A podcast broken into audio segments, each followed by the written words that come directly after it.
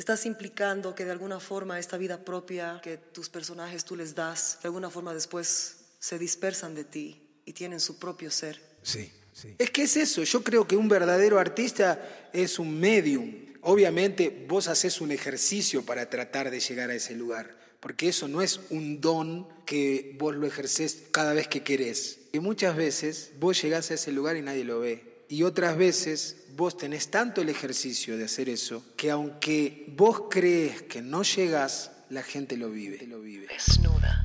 Lengua desnuda. Lengua desnuda. Lengua desnuda. Y una de las cosas que más me impresionó de ti es tu amor por Bolivia. dijiste una cosa que me conmovió mucho.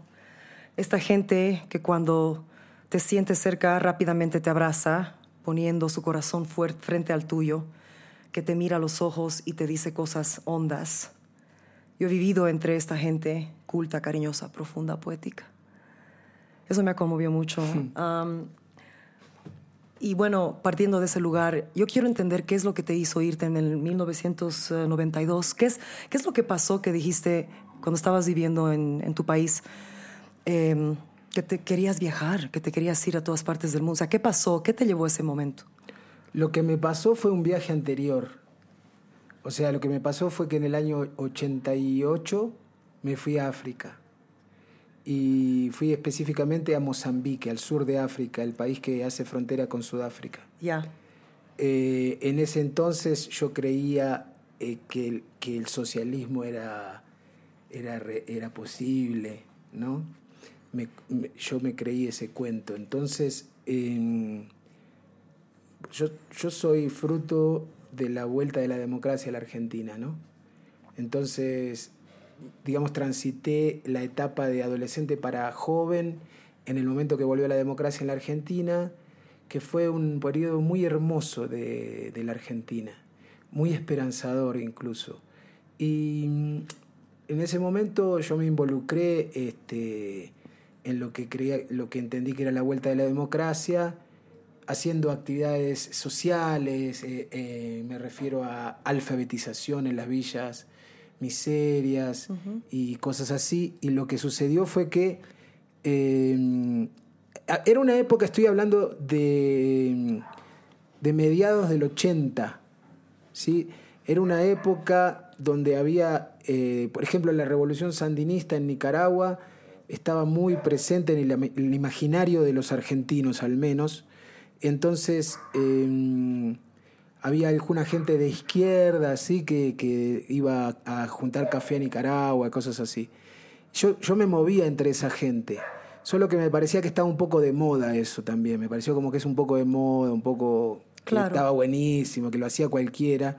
Y hablando con un amigo dijimos, este, buenísimo lo de Nicaragua, pero ya van todos a Nicaragua. Todos los que quieren hacer algo van. ¿Por qué no nos vamos a África a hacer algo? Entonces, ahí mi amigo, yo no tenía mucha idea, para mí África era Tarzán, este,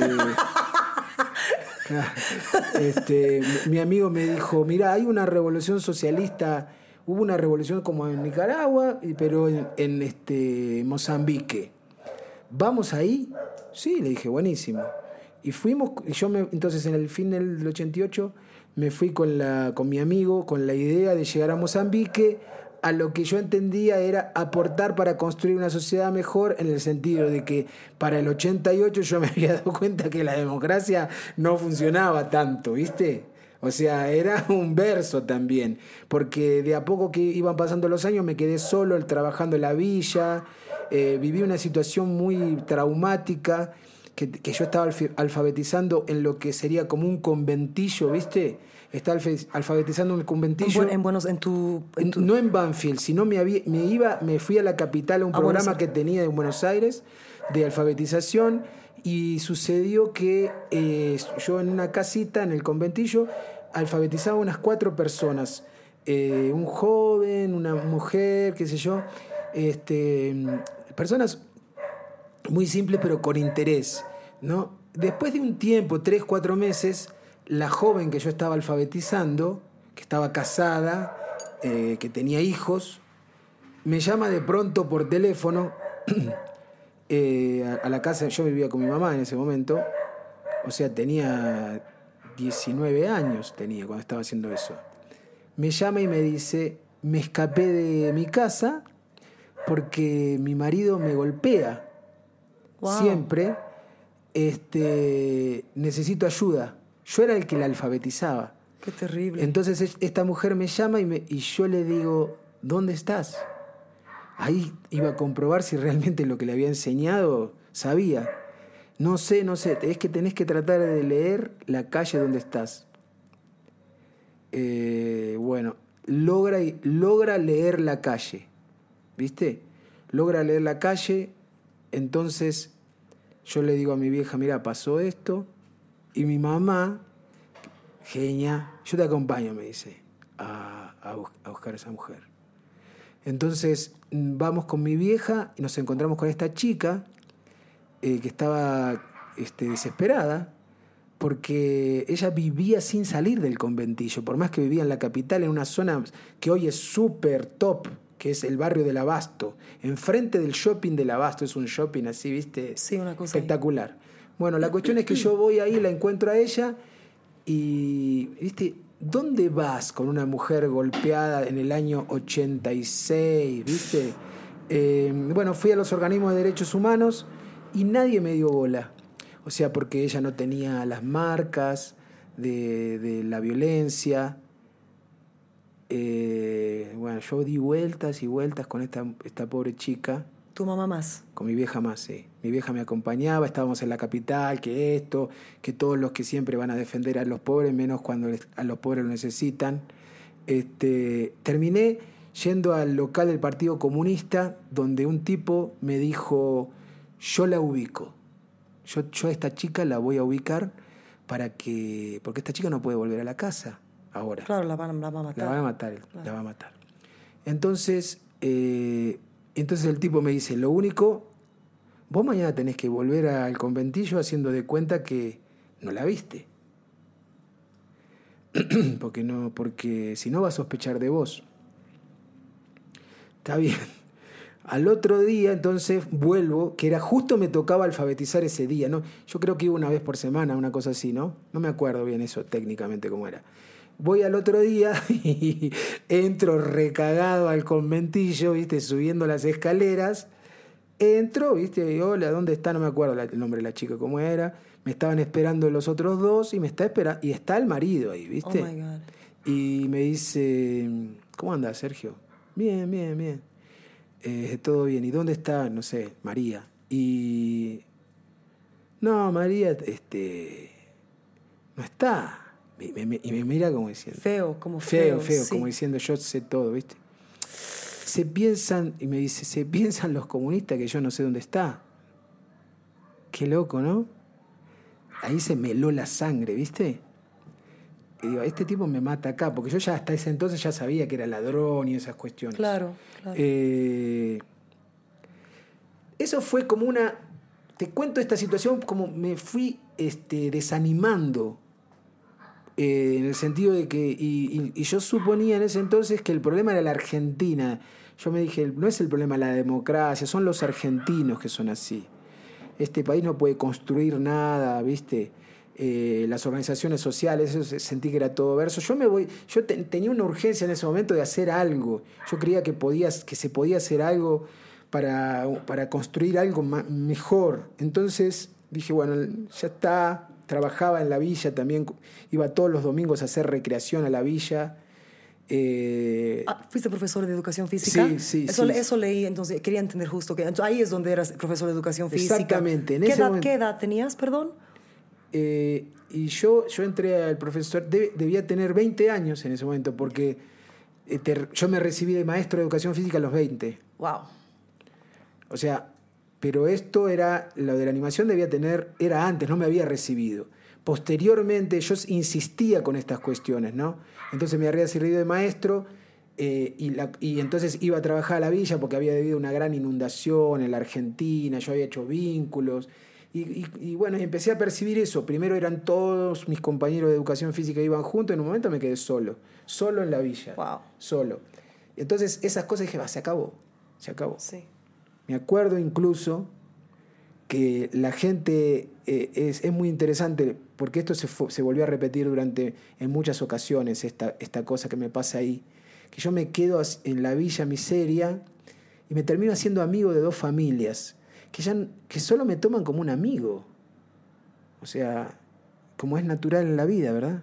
Vos cuando haces una relación, que cuando vos querés hacer algo por otro, lo, más, lo, lo máximo que uno puede llegar a hacer es ser un amigo. Es lo máximo. Es lo máximo, Sí. no existe otra cosa. Sí. Entonces a mí me tomaban como un amigo y cuando yo les dije que me iba a África por estas cuestiones, ellos que no tenían nada, suponían que donde yo iba tenían mucho menos que ellos y que entonces estaba muy bien lo que yo hacía. Pero ellos no consideraban que yo iba a sus casas a jugar con sus hijos por un ideal. Claro. Ellos pensaban y que yo, yo iba porque yo lo sentía a mi ami- mis amigos, ¿verdad? Entonces me despedí de esa gente y me fui para Maputo con mi amigo a, a ver esta cosa que a, a Mozambique en esa época le decían la Cuba de África. Yo había estado en Cuba siendo adolescente casi y, y me había gustado mucho y, había y pensé muchas cosas como que increíble. La cuestión es que cuando llego allá, eh, a la semana nos damos cuenta que era una mentira todo lo que pasaba ahí. eh, está el socialismo y esas cosas, era un discurso nada más. Y bueno, a mí me causó gracia ser tan estúpido, ¿no? De, de hacer, de hacer un viaje tan largo y tan largo, tan largo, ¿viste? Porque imagínate que yo me fui de Buenos Aires a, a Río, de Río a, Johannesburgo, de Johannesburgo a Maputo, para llegar a un lugar que teóricamente estaban construyendo una sociedad mejor y lo primero que hacen cuando bajo del avión y me, está lleno de mendigos que me piden plata. Mi amigo le explotó la cabeza, él se quedó una semana y se volvió, y a mí me causó gracia eh, ser tan idiota y... si eras y- idealista. Claro, claro, me causó mucha gracia, pero aparte me causaba mucha gracia todo lo que pasaba. Eh, de, de hecho, es- soy encantado por, esa, por ese país. Yo sí, yo también. A mí me encanta el África. Todo lo africano. Afro-latino, afro-caribe, afro, afro. es increíble. Es lo Afri- máximo. bueno, es, lo máximo. Es lo máximo. Es lo máximo. Tengo dos. Me iba a poner, te cuento, mira qué chistoso.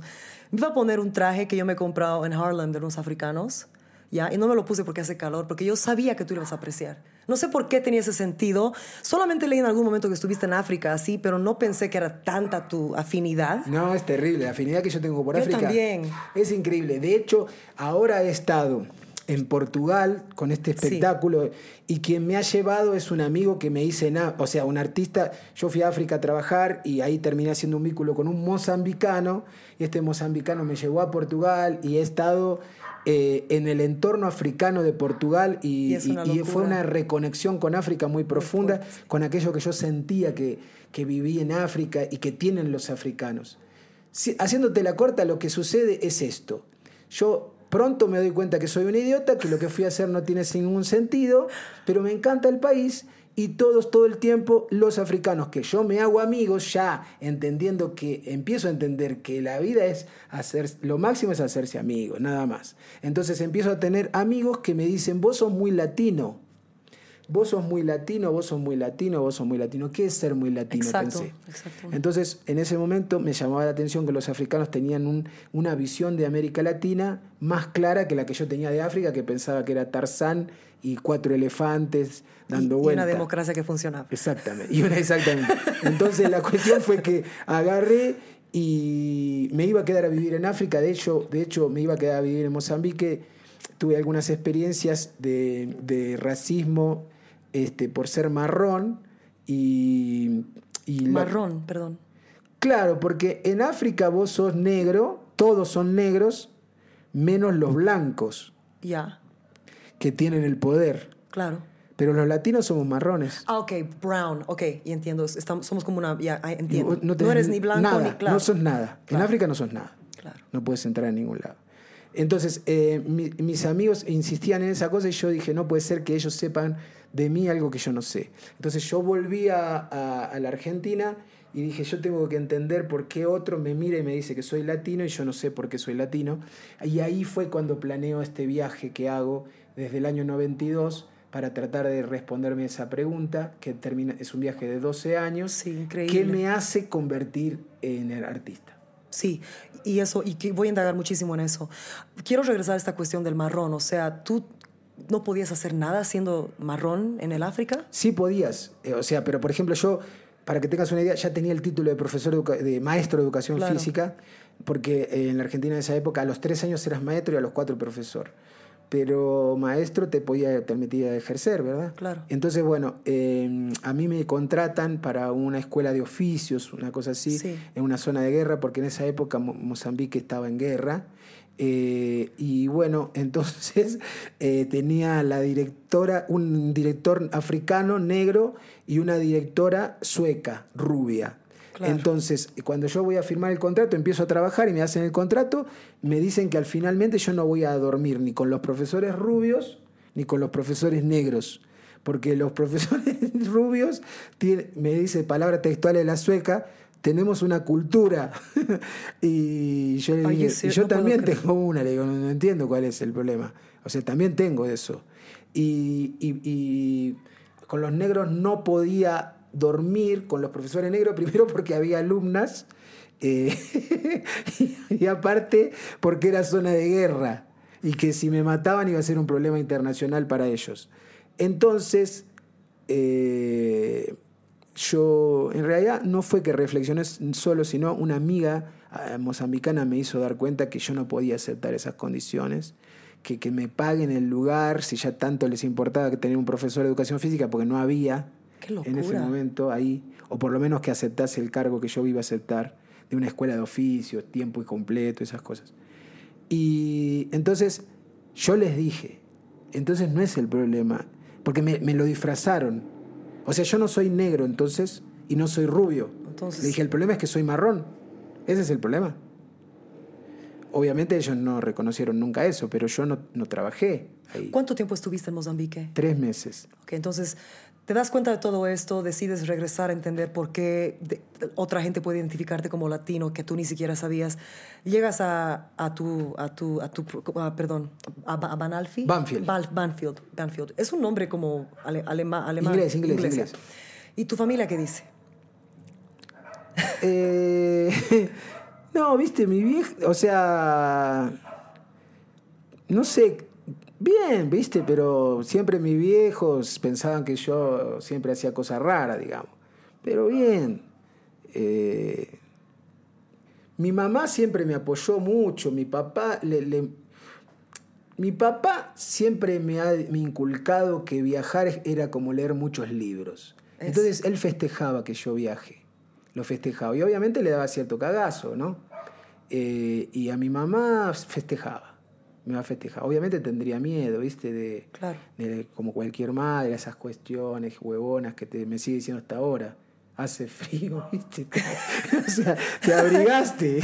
Preguntale a tu nieta, mamá. O sea, que es.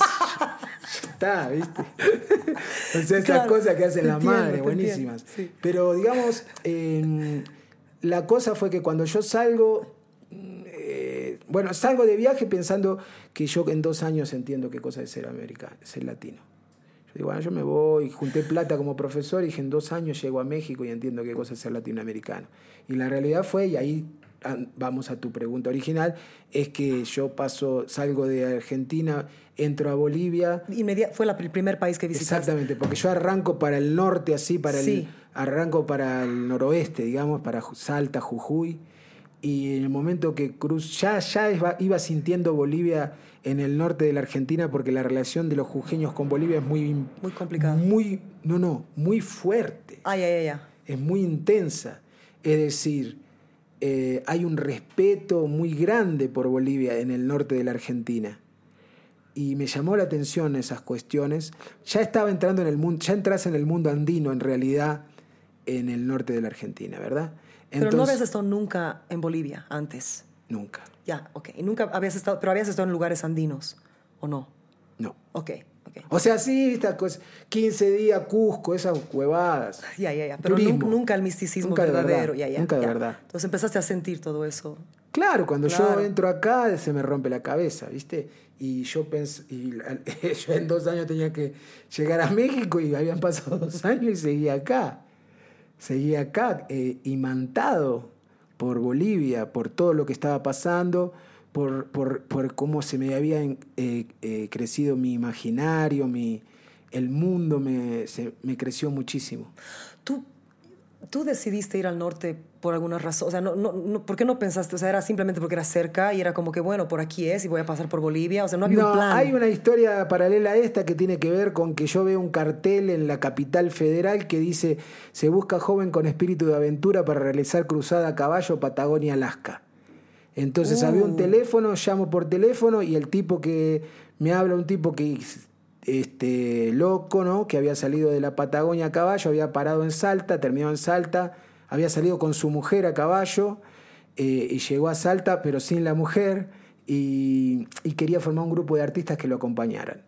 Entonces yo ya había decidido que me iba a ir a conocer México y dije, bueno, mejor va a pasar algo con este loco a caballo. Claro, va a ser una hermosa experiencia, bla, bla, bla. Exacto. Exacto. Solo que al tipo nunca lo encontré. Nos desencontramos y entonces salí, yo, me- yo fui a Salta a encontrarlo a él y él no estaba, ya se había ido, después lo perseguí a Jujuy. Yo primero fue así, pero ahí se fue desencadenando mi historia, digamos. Llegas, a, llegas al norte y estás, eh, empiezas a sentir esta, esta relación fuerte que tiene, eh, o sea, esa parte con Bolivia. Y, o sea, ¿qué, qué empezaste a sentir? O sea, eh, admiración, curiosidad, miedo.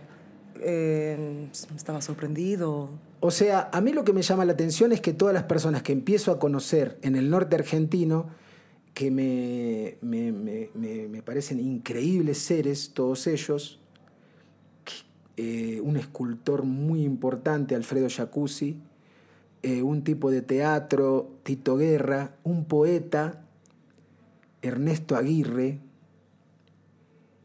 ellos me hablan de Bolivia como diciendo, viste, no, o sea, una admiración. Yo me acuerdo, sobre todo Ernesto, por, por- ejemplo, Ernesto diciéndome, cuando llegues a La Paz, este, hay muchos poetas en La Paz. Muchos. Y, y- y se reúnen en bares y, an- y pasan la noche. ¿De qué mierda me está hablando este tipo, no? Aparte, un poeta que hoy yo, mira, hace muy poco, este, un amigo me llegó a mi casa con el regalo de to- el tomo, tiene, tiene toda su poe- poesía completa y este me quiero acordar de un poema tan hermoso que tiene él. Y bueno, me regala el primer tomo de Ernesto Aguirre.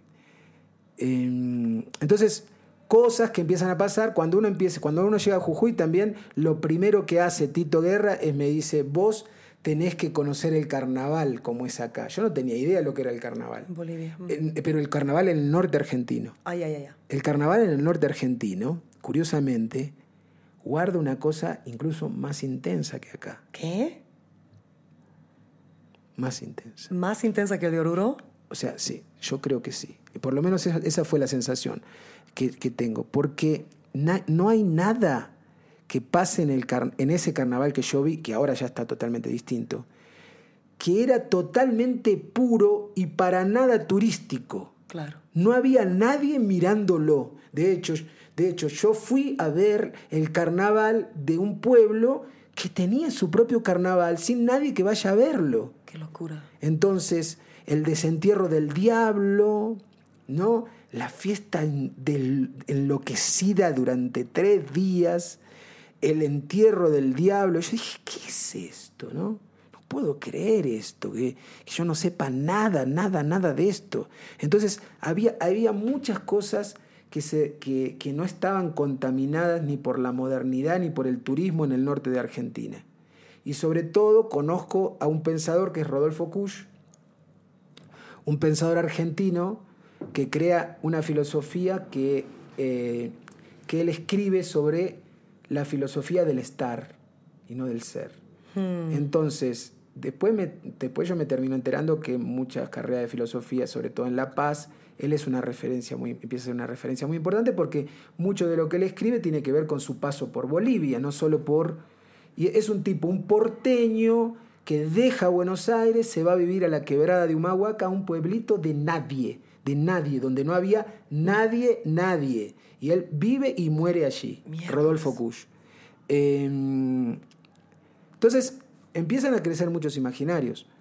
en ese momento representados por algunas figuras artísticas que me, que me, que me invitan a pensar, me convidan, digamos, información nueva para mí. Lo que pasa es que, bueno, ahí cruzo a Bolivia y me doy cuenta que es todo el país. No necesitaba encontrar a alguien especial. No, sí. Es increíble que lo reconozcas, eso me ha conmovido mucho de las cosas que he leído de ti, hablando de mi país.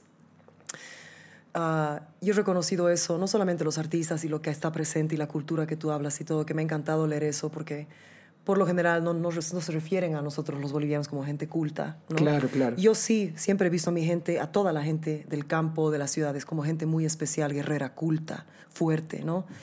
Uh, y soy muy orgullosa de eso. Pero también yo percibía desde muy niña aquí algo muy especial y no era solamente el misticismo andino. Uh, en Cochabamba, los círculos. Justo anoche, cuando nos fuimos del teatro de ver tu increíble obra con, la, con, la, con, la, Giovanna, le dije: ¿Sabes qué es increíble? Que hay toda la gente que está yendo a verlo, al, al Sergio, siempre los veo. Es como un círculo de gente que da alimento al resto de los círculos de arte, ¿no? Y se mueven unos con otros y nos ligamos con La Paz y después yo voy a La Paz, hay otros círculos que se mueven, o sea, es mucho más dinámico de lo que la gente realmente quiere ver aquí. Y aparte, eso yo creo que en el, en el tiempo en que yo vine había una, un florecimiento incluso de eso, estoy hablando del año 94. Claro 95, era todavía más notable eso. O sea, parecía que eh, acá en Bolivia conocías una persona, ibas a conocer toda una cadena que iba por todas las ciudades con un vínculo muy este, amistoso, en el sentido de que vos sabés que la envidia es lo que más prima entre los artistas, ¿no? Entonces, eso no lo, ve, no lo veía yo. y claro, yo me confundí en el sentido que yo pensé que eso que estaba viendo acá, en Bolivia, era, lo, era el mundo artístico. no. Y no es. Bueno, claro, no, el, el mundo en general no. Uno tiene que crear eso, ¿no? Claro, claro. Tú vas creando, pero claro, no, pero, es, pero, no es lo pero normal. en esa época acá no había otro. Yo creo que Claro. ahora ya es más visible las, Es mucho las más. internas, las riñas internas, las envidias. Muchísimo son más. mucho más visibles. Sí, más, y es, es más en tu cara. Totalmente. O sea, eso, no hay ni siquiera tratar de Pero, pero disimular. en ese ¿no? momento había una necesidad de, de absorber cosas diferentes. Yo aproveché eso mucho. Entonces yo soy beneficiado, a veces se lo he pensado también. No solo he, he sido beneficiado por ese tiempo y ese espacio, sino también por mi edad, ¿viste? Claro. Porque yo era muy joven, estaba dispuesto a hacer otras cosas. Y mm, hoy, hoy no, lo, no lo podría vivir. No lo podría vivir así. ¿Por qué? Y porque ya, este, porque ya soy viejo, ¿viste? Porque, ¿Sabes qué? Qué interesante. He leído una entrevista tuyo bien denso, que donde dices algo similar. Y me ha afectado porque estabas despidiendo en 2019 con La Razón, con el periódico La Razón, una entrevista de denso. O sea, denso en... He dicho, ¿qué pasó? ¿Qué le pasó? Algo, algo te pasó, perdón que Sí, sí, asuma. sí. Es como que algo te pasó en lo personal, te decepción, tuviste una decepción de mierda o algo así.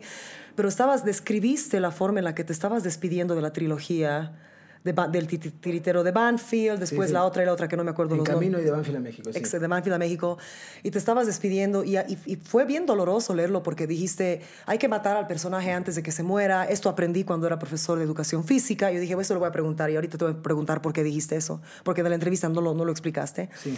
Y dijiste eh, que ya eh, era, es más, lo he escrito, porque quería, realmente me pareció tan, tan interesante lo que dijiste y, y- doloroso, y quiero entender, quiero entender por qué, am, por qué estabas en ese lugar. Dijiste algo como que, O sea, yo, yo- yo- es un concepto que tengo guardado de la educación física real y que, tiene, que dice así, al juego hay que matarlo antes que se muera. Y lo que quiere decir es esto, cuando vos estás trabajando con niños y los niños lo están, se están divirtiendo muchos, vos tenés que reconocer cuando empieza a bajar La la, intensidad del juego. Ahí lo terminás. No, listo. En ese momento lo que va a suceder es que todos quieren jugarlo el siguiente día. entiendo. Ah, ya, ok, ok. Ok, y dijiste esto, dice, hay que tener, ah, hay como, como dijiste, ah, además, el tiritero, que lo escribiste a tus 24 años y ahora lo doblo en edad, ya no puedo representarlo más. Se nota que actúo. ¿Sabes que Eso me ha, me ha conmovido como artista porque es como una dignidad, pero también un, un poco de rebeldía, un poco de terquedad de sentido en la forma en la que has expresado eso. Puedo estar equivocada. Y digo, y dijiste, corro el riesgo de encontrarme, de, de- de- de yo ser la caricatura de- mí mismo. Ah, y dijiste, tengo otros horizontes ahora y mucho más fuertes que so- iban a estar lejos del titiriteo. Exactamente. O sea, ¡Qué jodido! Lo- ¿Pero qué pasó? y crecí. O sea, la respuesta. El titiritero de Banfield, te podría decir, quería recorrer América Latina. ¿sí? Sí. Quería saber qué cosa era ser un, un latino. También sospechaba que quería encontrarse con la gente, divertir, cuestionar, todo lo que sea. eh, y, y- y- y no tenía la aspiración de vivir de este trabajo también. No tenías la aspiración No, de- porque yo lo que quería era conocer América Latina. ¿Entendés? Estaba, eh, yo lo que quería, y después me, me, me convertí en un viajero. Pero ya después, después del 2004, yo ya conocía los mecanismos de todo, de cómo se llega a un lugar, cómo trabajás, cómo te haces en- entre, ah, entre comillas, Conoce. cómo podés hacer un mecanismo para ser conocido, ¿verdad? Eh, cómo se hace publicidad, ¿no? O sea, cómo, hay muchas cosas que uno descubre después de, después de 12 años de trabajar. Sí. Y, y entonces, ¿cómo haces para... No, ya no es inocencia lo que tenía, ya sabía cómo funcionaba esta mierda. Es una mierda, ¿no? Sí. Te puedo, te, puedo, te puedo decir así muy sinceramente, la industria es una mierda. Es una mierda, o sea, No yo- nada que ver con es lo una que mierda, o sea, eh, o sea, entonces yo te digo, eh, yo cuando entré acá, entré con, con toda una inocencia, un descubrimiento que no tenía cuando entré a Centroamérica, ¿entendés? Cuando entré a Centroamérica ya sabía lo difícil que es hacer un amigo en el medio artístico, lo difícil que es. Un verdadero amigo, Un sí. verdadero amigo es muy difícil. Entonces, también, pens- también con esto que habíamos hablado, yo creo que entré a Bolivia en un momento, que por eso digo, en un momento muy favorable Muy para clave, el arte. muy clave para tú, Claro, para sí. exactamente. Muy y que yo entré a Centroamérica en un momento muy desfavorable, también, muy desfavorable. ¿Estás hablando, o sea, estás ya, ya cuando ya llegaste a México o estás hablando del de un, En el periodo anterior, dos, tres años antes, cuando yo llegué a México no me interesaba una mierda nada ya. ya, ya te emputaste. Ya estaba, ya estaba, yo estaba, me había casado por el camino, yo, imagínate que eh, hice Centroamérica con una beba de seis meses Mierda. en, el- en los ómnibus terroríficos, que eran una cosa de terror, o sea, había, o sea, eh, yo ya, ya- por eso yo ya empezaba a hacer una caricatura de mí mismo, esto de arrastrar a mi hija, para llegar a un lugar que teóricamente iba, iba a ser un titiritero que viaja, papá, papá, pero al final entre todos los que iban a estar ahí había cua- 14 envidiosos, 15 que hacían negocio por atrás, eh, otro que tenía una cosa en el periódico y que de esa manera, pero si le ponías algo, Sí. salías, este, ya está. Yo, yo lo único que quería es decir, bueno, ya está.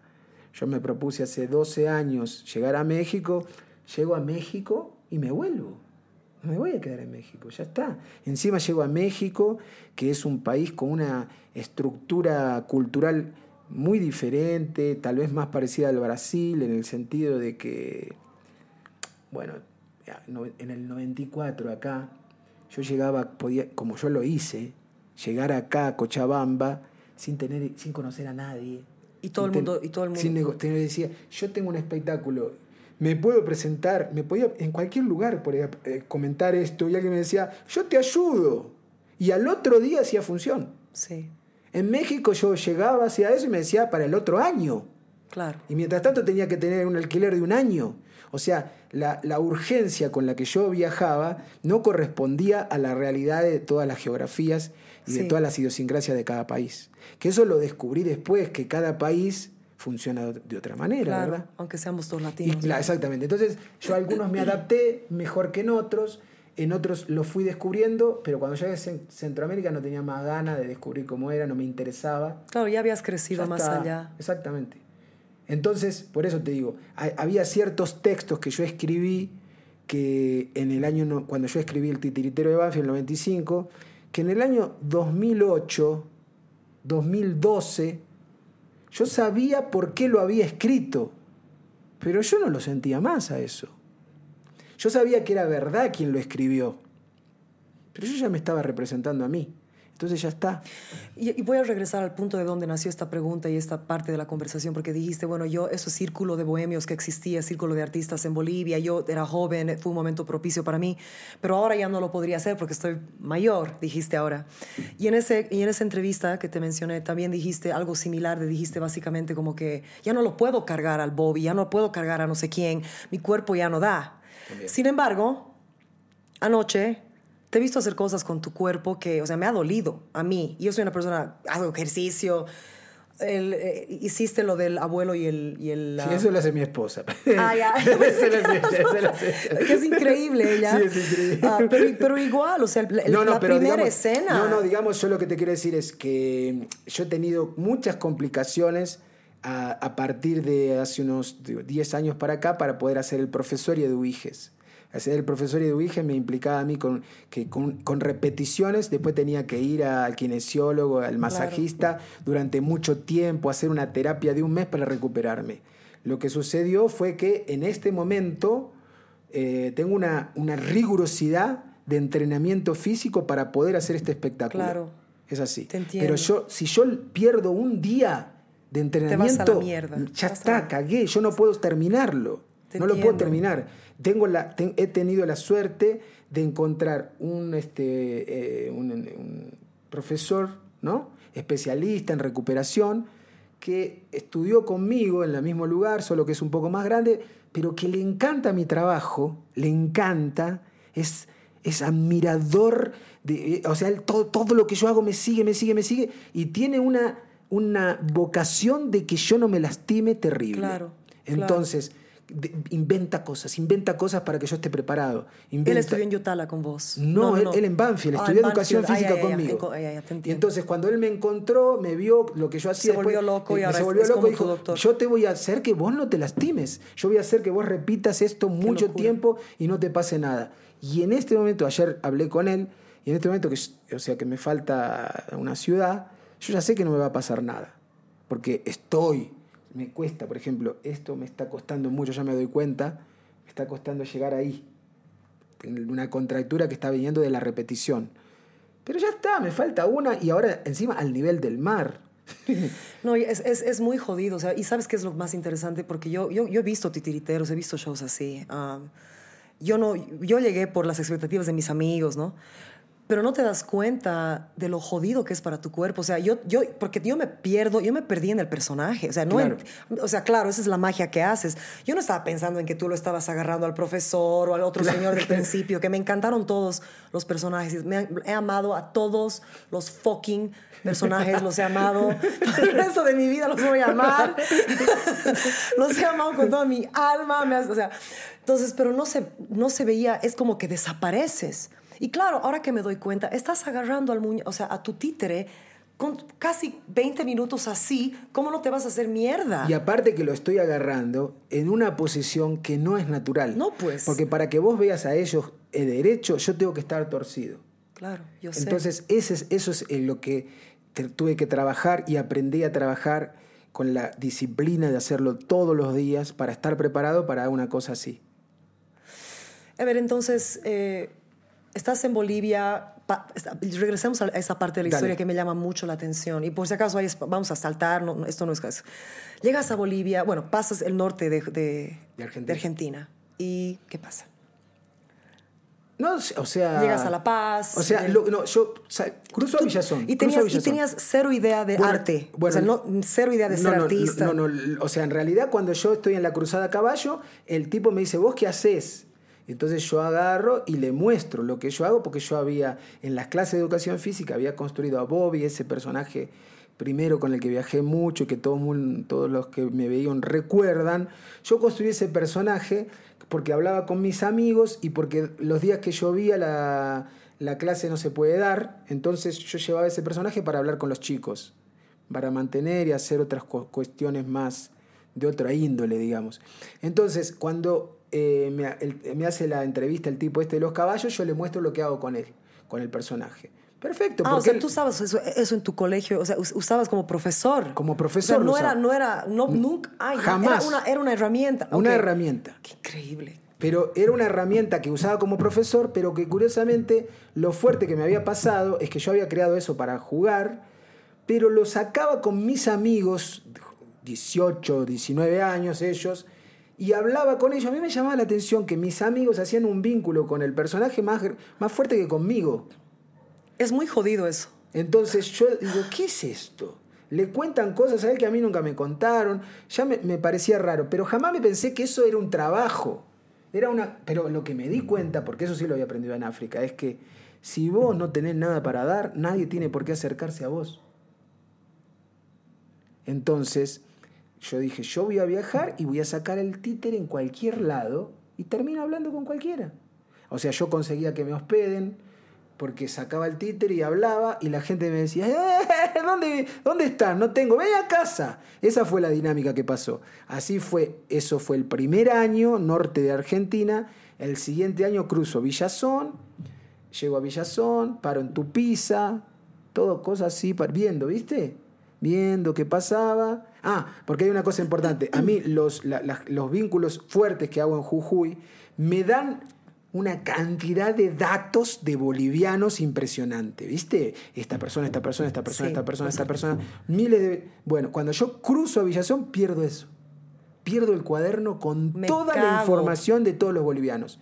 Pero lo único que me queda es una referencia en una... Tenía una billetera de color naranja, me acuerdo siempre, que cuando yo voy a Salta, eh, voy a hacer una entrevista, voy al diario, para, porque el tipo de los caballos que era bien, bien, bien bicho me dijo, vos tratá de demostrar, porque ahora no, pero después va a ser importante que haya un registro de por dónde pasaste. Entonces, cuando llegues a una ciudad, metete en un diario y decís que estás viajando para Alaska, a caballo, que te hagan una notita. Yo voy al primer diario, le digo que estoy viajando para Alaska, ni bola me dio el tipo, ¿no? El que me recibió.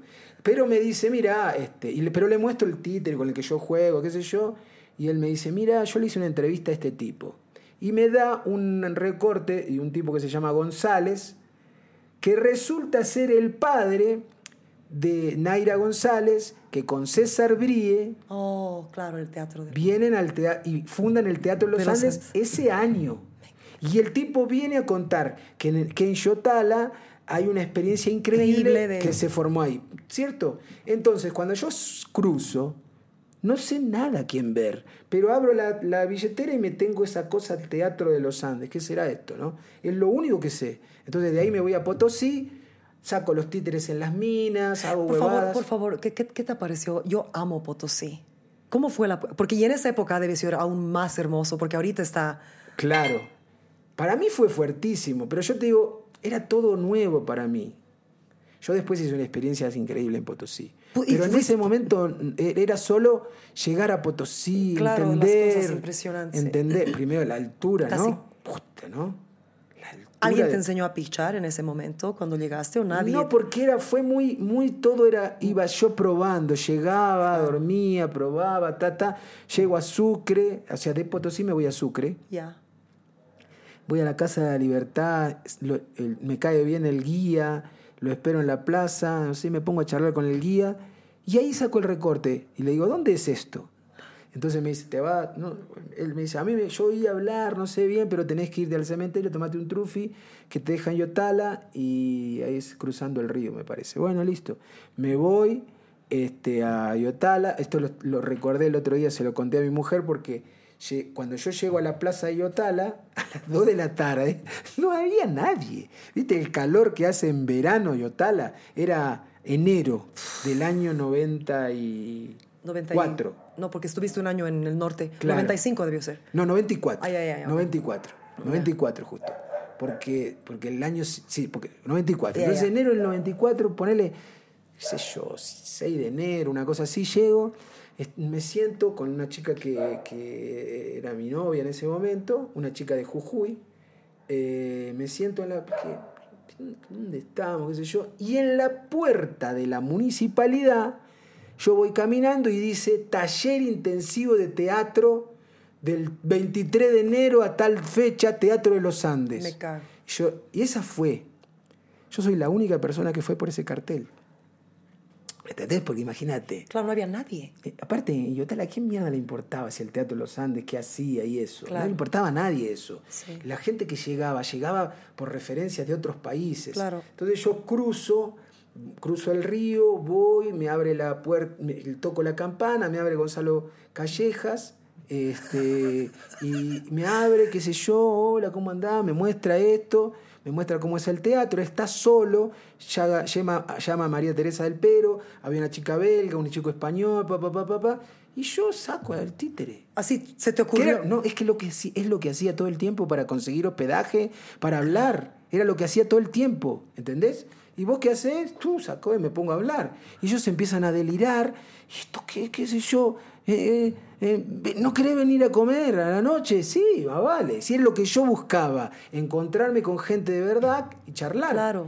Entonces ellos me invitan, ahí me ve César, y César me invita a dormir. No te preocupes. Ajá. Sí, César me dice, quédate a dormir, quédate a dormir, vení mañana. Y entonces me dice, ¿no, no querés hacer un trueque con nosotros? Nosotros te mostramos lo que hacemos, yo te muestro lo que eh, hago. Y eso derivó en que me quedé a vivir ahí. O sea, la chica que era mi novia se volvió y yo me quedé. Y, de ahí- y ahí, chau. Ahí, chau. Porque ahí lo que me pasa es que por primera vez encuentro un espacio donde solo vivís para crear. Y es Chao. maravilloso. Increíble. Eso me cambia mi, mi vida artística, ¿viste? Digo, estos tipos están todo el tiempo haciendo lo que yo quiero hacer. Todo el día. Todo el día. Pero ¿por qué dices lo que tú quieres hacer si no sabías que querías ser titiritero? No sabías No, si no, querías no, ser artista. pero no, no lo sabía, pero. Pero te diste cuenta ahí. que eras artista. Me doy cuenta que esto es increíble. Esto de que te llamen para comer, pero que vos tenés que eh, hacer entrenamiento corporal, tenés que saber tomar un instrumento, tenés que saber actuar, tenés que saber construir co- Todo, y que- bailar, y todo, todo, y que todo. vos aparte tenés algo especial que vos solo haces y lo especial que yo solo hago puede ser que sea hacer muñecos, pensé, ¿entendés? Entonces, en el momento que todos se iban a hacer las cosas, yo me iba a hacer muñecos. Me, me encerraba en la capilla, Eduviges, yo la construí en el Teatro de los Andes. Ay, yo la amo. Entonces digo, eh, ahí se, se armó.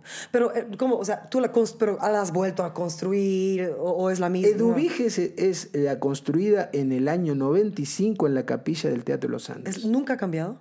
Nunca ha cambiado. Quiero preguntarte algo que quizás estoy malentendiendo. Am, algunas de, estas, de estos muñecos, yo los he visto un poquito como algunos muñecos, como, como influencias africanas. Algunas, las caras un poco, no sé por qué, o quizás quiero ver eso. quizás quiero ver no eso. lo sé, no lo sé. ¿Sabes Lo que yo sé es que los, los muñecos, a más tardar el año que viene, los voy a volver a hacer todos, porque cuando son de esponja tienen una vida útil, ¿viste? Los Claro. tengo que reparar demasiadas veces y ya están en, el- en el límite. Y además porque ha empezado a suceder una cosa que sucedió ya con, lo- con mis espectáculos anteriores, es que cuando yo los veo, ya no veo lo que yo construí. Claro, porque estoy, es- estoy necesitando ver otra cosa Te entiendo. necesito que sea un poco distinto. O sea, y e- es el proceso natural en el trabajo plástico, ¿viste? Tengo que volver a hacer, porque sé que va a estar mejor. Sé que es un momento muy doloroso porque antes lo hice con los otros personajes. Los otros personajes de la trilogía, que estaban recontra curtidos, los hice muchas veces y cada vez era mejor. O sea, cada vez era más lo que yo había visto en mi En tu- imaginación. sí. Y ese es el proceso que tengo que vivir con viejos ahora. Así es. Viajaste con tus personajes por toda Latinoamérica entonces. Esos miles, mil, mil shows más o menos hiciste con tus, con Sí, tus- sí. en todos esos años. ¿Con todos tus personajes has viajado? ¿Con todos tus muñecos? Tus títeres. Esencialmente con los otros, ¿verdad? Claro, con los de la trilogía. Con la de la trilogía. Sí. Esencialmente lo que hice fue, yo hice ese mi viaje, me resistí a ir a Europa antes porque lo que quería era que me llamen por lo que hice en América y no al revés. Entonces, solo te- el día que terminé México, al otro día me fui a Europa a trabajar, digamos. Hice eso, hice, hice- quería ir a África también a trabajar y fui a un país de África y, y después me sobrevino esta cosa de que tenía que matar al titiritero, ¿no? En realidad no pensé que eso iba a pasar, pero en un momento se hizo muy presente y dije, bueno, se acabó. Entonces a partir de ahí dije, tengo que vivir, tengo que ver si puedo vivir con viejos ahora, con, con, la- con este espectáculo que ya correspondía a una etapa posterior, porque este espectáculo fue construido cuando yo ya había terminado mi viaje hacia, hacia tiempo. Creo que fue 2007, ¿no? Correcto. Lo de los viejos. Lo de los increíbles viejos. a ver, entonces, eh, a ver, estás viajando por Latinoamérica, conoces a tu esposa o, o quizás Sí. eh, en Brasil. En Brasil. En Brasil, que es maravillosa. Ah, son así como muy, muy... No hay palabras que necesitan intercambiar, o sea, se entienden impresionantemente. Solo en el escenario. pero, pero ella me impresionó, a mí me impresionó mucho lo que ella hizo con Yo no sabía que era ella, yo pensé que eras vos eh, con lo del abuelo y el, y el muy, muy jodido. Yo tenía una relación muy fuerte con mi abuelo. Entonces eso me tocó, me tocaron todos los personajes. Am, entonces, bueno, Y ¿qué eso pa- te voy a contar una cosa que es divertida, ¿no? ¿Qué? Porque en realidad Viejos es el espectáculo que a mí me sobró del espectáculo que yo quería hacer. Porque yo quería hacer un espectáculo que se llamaba Viejos y que, él, que en realidad es el espectáculo que estreno en 2013, porque tardo 10 años en crearlo. Empiezo a crear en el 2003. Yo ya me doy cuenta que quiero hacer otra cosa. Entonces, cuando voy creando el espectáculo, yo hago, decido el estreno en Ecuador en, el- en- febrero de 2007 y cuando en diciembre ya tengo el Teatro Nacional reservado y ahí me doy cuenta que no lo logro hacer el espectáculo que, estoy, que había pensado ¿Por qué? porque no tenía la madurez artística para hacerlo. Tenía en la cabeza la historia, pero me faltaba recorrido para poder hacer eso. Eh, necesitaba- Complejidad de los personajes. no, no, no, madurez emocional realmente, porque yo imagino una historia que es la historia de dos viejos que viven en una pensión y que uno de ellos le empieza a agarrar Alzheimer. Ay, ay, estos tus temas, Dios mío. Entonces, Tronco, entonces estos dos viejos que viven juntos en una pensión, la pensión queda en la esquina de la casa de Tronco, donde Tronco se sienta y los ve pasar. El personaje de ayer. El- Tronco es el que abre el show de, de- ayer, sí, que es exactamente, increíble. Exactamente. Y Tronco está con, este, con un amigo de él, Mario. Pero el tronco es de la edad de ayer o es más joven? O sea, Eh, es de la, es de la son, son todos de la misma edad. O sea, pero yo empiezo a crear un espectáculo muy complejo técnicamente de, de muchos personajes y una historia que se empieza a entrelazar. Entonces yo voy construyendo la historia, toda la historia, y Tronco es alguien que siempre de- eh, desprecia a esos dos viejos. El que no los desprecia es su amigo Mario, que es el que él está esperando, ¿verdad? Sí. Entonces, ¿qué es lo que pasa? Cuando se me viene avecinando la fecha, yo me doy cuenta que no lo puedo hacer. ¿Entendés? No puedo hacer este espectáculo. El profesor es un personaje que va a la fiesta, a una fiesta. O sea, todos van a ir ahí, a esa fiesta, que es el espectáculo Viejos de mí. Lo que pasa es que lo que me doy cuenta es que cuando se avecina el estreno es que yo tengo más trabajado lo que no va a formar parte del espectáculo que, lo que va a ser el espectáculo. Entonces empiezo a desesperarme y monto sketch. ¿Entendés? Empiezo a montar sketch. Lo que pasa es que paralelamente yo venía con un desafío que era necesito investigar técnicas nuevas, necesito sorprender con las técnicas, Eh, quiero los desafíos de las técnicas nuevas. Y en ese momento hice, saqué una foto a mi pie, ¿viste? Yo pensé en esa posibilidad del abuelo y el nieto, ta, ta, ta, ta, ta, ta, y mandé fotos para que publiquen. Y cuando está por venir el estreno, un mes antes, yo le digo, no, el, el abuelo y el nieto no lo hago porque me mataba hacer Es que esa es, muy, mierda. es que es muy jodido. O sea, Claro. yo, yo, yo, yo no sé cómo tu mujer no se muere en el escenario. Bueno. Ni tú, o sea, yo, no, yo porque yo dije, claro, además que no te das cuenta que es un pie hasta como... Hasta un tiempo, exacto. Hasta un tiempo, que es raro, porque por la luz, por cómo lo vistes, ¿no? Además te enfocas en... En otras cosas. En, en el libro, en sus expres- expresiones con su mano, y de ahí te das cuenta que es un pie. Exactamente. Y que después que el otro pie, esa es una cosa. Claro. Bueno, yo empiezo a planear esas cosas y rota. no lo puedo hacer. Entonces digo, ah, esto es muy demasiado complicado. Entonces llamo al productor que, que estaba preparando mi, mi estreno y le digo, no, no, eso del pie no lo voy a hacer. Sí, lo vas a hacer. No, no lo voy a hacer. Sí, lo vas a hacer. No lo voy a hacer, te estoy diciendo. Sí lo vas a hacer. Pero ¿por qué me pones esa Sí, presión? Le exacto. digo yo. Porque salió el programa anual del teatro y la foto es la del pie. Es que es increíble. Entonces. es la misma foto que, estaba, que ha estado para Santa No, Cruz. no, no, no, no, era una foto vieja, ¿viste? Pero es una similar la que has sí, sí, hecho pero para... para- con mi pie. Ay, ay, ay, ay. ¿Entendés? es mi pie. Entonces, ahí, ahí le digo a mi mujer, vos me tenés que salvar. Porque yo no puedo hacer esa mierda.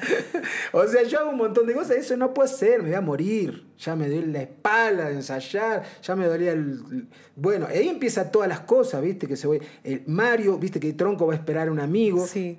Originalmente están los dos sentados ahí.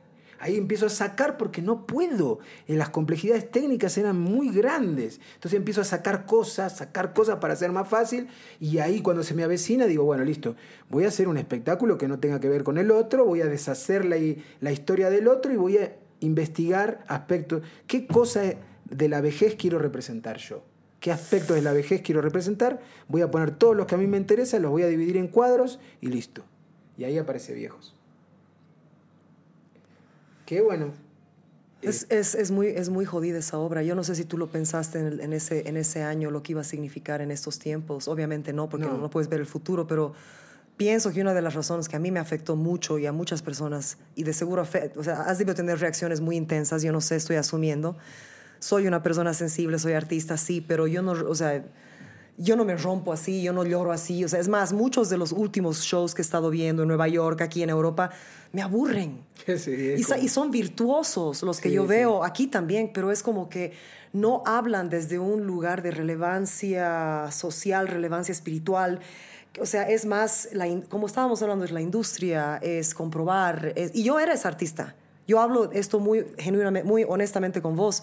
Yo era el artista que quería complacer, que quería, tenía el ego, que necesitaba la- que me aprueben, que me quieran, que me acepten, ¿no ve? Claro. Y cuando empecé yo a hacer varios trabajos y entender otras cosas, me di cuenta, yo no soy esta mierda. Yo no soy esta mierda, yo no quiero hacer esto, esto yo quiero hacer esto que quizás nadie me lo va a comprar. Exacto. Pero aquí es donde está mi corazón. Aquí es, ¿Y esto por qué? Porque es relevante por esta razón.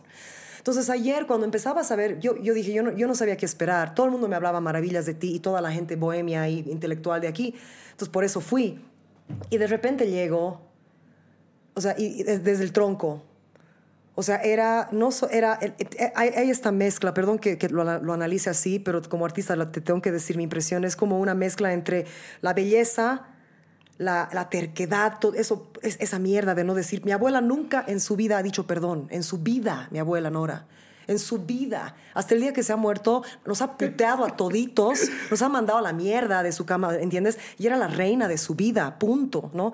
Y este señor era igual, ¿no? Entonces, hay esa parte intransigente que te da ganas de matarlo, como tú has dicho que tu papá te dijo Sí. a ti algún momento de su abuelo, de tu abuelo, pero también hay esa, ese amor antiguo, que es un poquito un amor torpe, ¿no? Que, que le dice al muchacho, pero tú eres un tremendo boludo, no sé qué, eres como el agua del fideo, pero al mismo tiempo es como un amor, porque él quiere que este chico sea mejor, porque de hay alguna forma como un amor que él tiene por este joven, le quiere dar lo que él ya sabe, ¿no? Y lo, y lo putea y lo... Entonces, estás mezclando esas dos cosas y la fragilidad del cuerpo de este hombre que necesita ayuda, ¿no?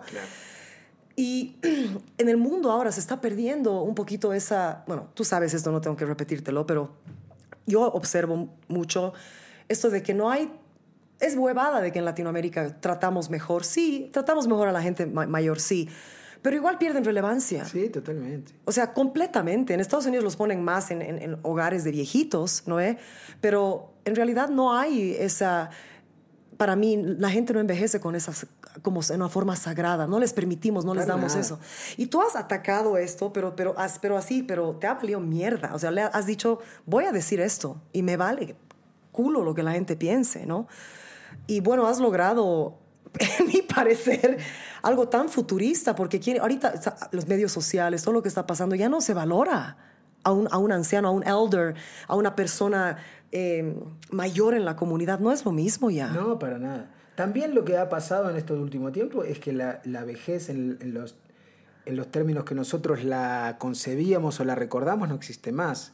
Es decir, no hay una persona eh, mayor de edad que, que- que considere importante ser viejo, sino es, es incluso falsea la edad con construcciones hipotéticas de juventudes eh, con operaciones, con actividades. En ese sentido yo digo, eh, no- obviamente eh, no hay muchos ya de esos viejos que yo estoy retratando, ¿viste? Y que son hermosos. Y son o sea, hermosos. son y yo lo que digo, y a mí lo que me gusta decir, por lo que yo construí este espectáculo esencialmente, es porque yo fui beneficiado por tener abuelos. Sí, tuviste cuatro. Cuatro. Sí, sí, los y cuatro. tener cuatro abuelos. Es una locura. Es una locura. Y cuatro abuelos que querían ser abuelos. Los cuatro querían ser abuelos. Claro. Entonces, ya eso a mi hija no le ha pasado. No, y, y sabes, eh, por ejemplo, yo, ah, yo no quiero ser vieja en esta cultura. O sea, y no es que yo me voy a hacer operaciones, ¿no? Pero porque soy artista y también tengo una, una vida que trato de vivir genuinamente y no, me, no quiero parecer... ¿Tú ubicas? O sea, Sí, pero sí, sí. entiendes, y mucho de eso a mí me encanta, pero tú no tienes teléfono, ¿no? ¿no? A mí no me ha sorprendido eso en lo más mínimo, después de ver tu obra. No me sorprenderían muchas otras cosas de ti. Pero he dicho, yo, yo hago a veces así como descansos largos de, de no estar conectada a nadie, a nada, porque empieza a cambiarme por dentro, em- empieza a cambiar mi ser, empieza a influenciarme en una forma que no soy yo, ¿no? Claro. Ah, pero yo no quiero ser vieja en esta cultura, y, y- y- y no- porque nadie me va a contener. O sea, yo, no es negativo, es una realidad que todos tenemos que empezar a ver. O sea, no, no- nadie me va a contener, nadie me va a valorar, Ah, ah, sea yo la mejor artista del planeta Tierra. O sea, no va. Así es como yo veo el mundo. Entonces, yo creo que por eso ayer me ha tocado tanto, porque, por ejemplo, a pesar de que mi abuelo y mi abuela han, muerto y todo, de alguna forma, a pesar de que mi abuela siempre quería ser la mujer más bella y ella se creía la, la Miss Universo hasta el día que se murió viejita, de alguna forma sí ha habido un disfrute de la vejez, de alguna forma. Y como tú dices, ahora es como que todo el mundo lo rechaza. Sí. Hay, hay, hay jóvenes ahorita, influencers, que se ponen Botox a sus 16 años. O sea, es una locura. Es una locura. Y entonces tu obra tan hermosa, ver a estos muñecos, yo creo que también de ese lado ha, ve- ha venido la partida de corazón, porque es me, me ha traído otra vez a ese lugar, a ese lugar de sentirte cobijado, protegido, ¿entiendes? Por, la, por el viejo. Claro. Es que había una cosa muy bella, que obviamente no todos la podían eh, ser beneficiados. Decía, hay viejos brutos, hubo viejos terribles, ¿verdad? Terribles. O sea, terribles, que han hecho unas maldades increíbles, increíbles, increíbles. Que obviamente no los retrato, yo, son, son esos los viejos que quiero Claro. que, que se recuerden. Pero lo que, a mí lo que me molesta es que hay viejos maravillosos todavía alrededor nuestro y que están muriéndose solos, porque no los ves o no le das una chance de ver.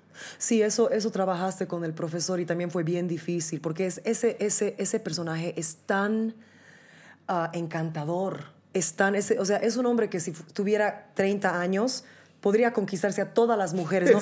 Como que leí que una mujer en Quito, una viejita, te pidió permiso o te dijo que por favor le pidas al profesor. Exactamente, lo pidió el casamiento del profesor. Por favor, contá esa historia. No puedo creer. Te- te- o sea, eso te ha. Incluso si después la puedes, la puedes mechar acá, porque está filmado esto. Lo voy a mechar. Lo voy a Mechalo, mechar. porque sí. la cosa es así. Cuando termino el estreno, eh, un amigo mío me dice mi abuela, mi abuela que De 90 y tiene algo. nue- 99 años, quiere hablar con vos.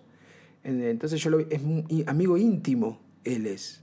De hecho, es mi amigo en el que me inspiré para escribir el libro Mi amigo del aire. Oh, sí, sí. Entonces, eh, voy a la casa y viene con la viejita que yo la conozco, la conocí hace tiempo, ¿verdad? Del tiempo que vivía en Ecuador, en el año 2000, y estamos hablando del 2007, es decir, mucho tiempo después de una relación.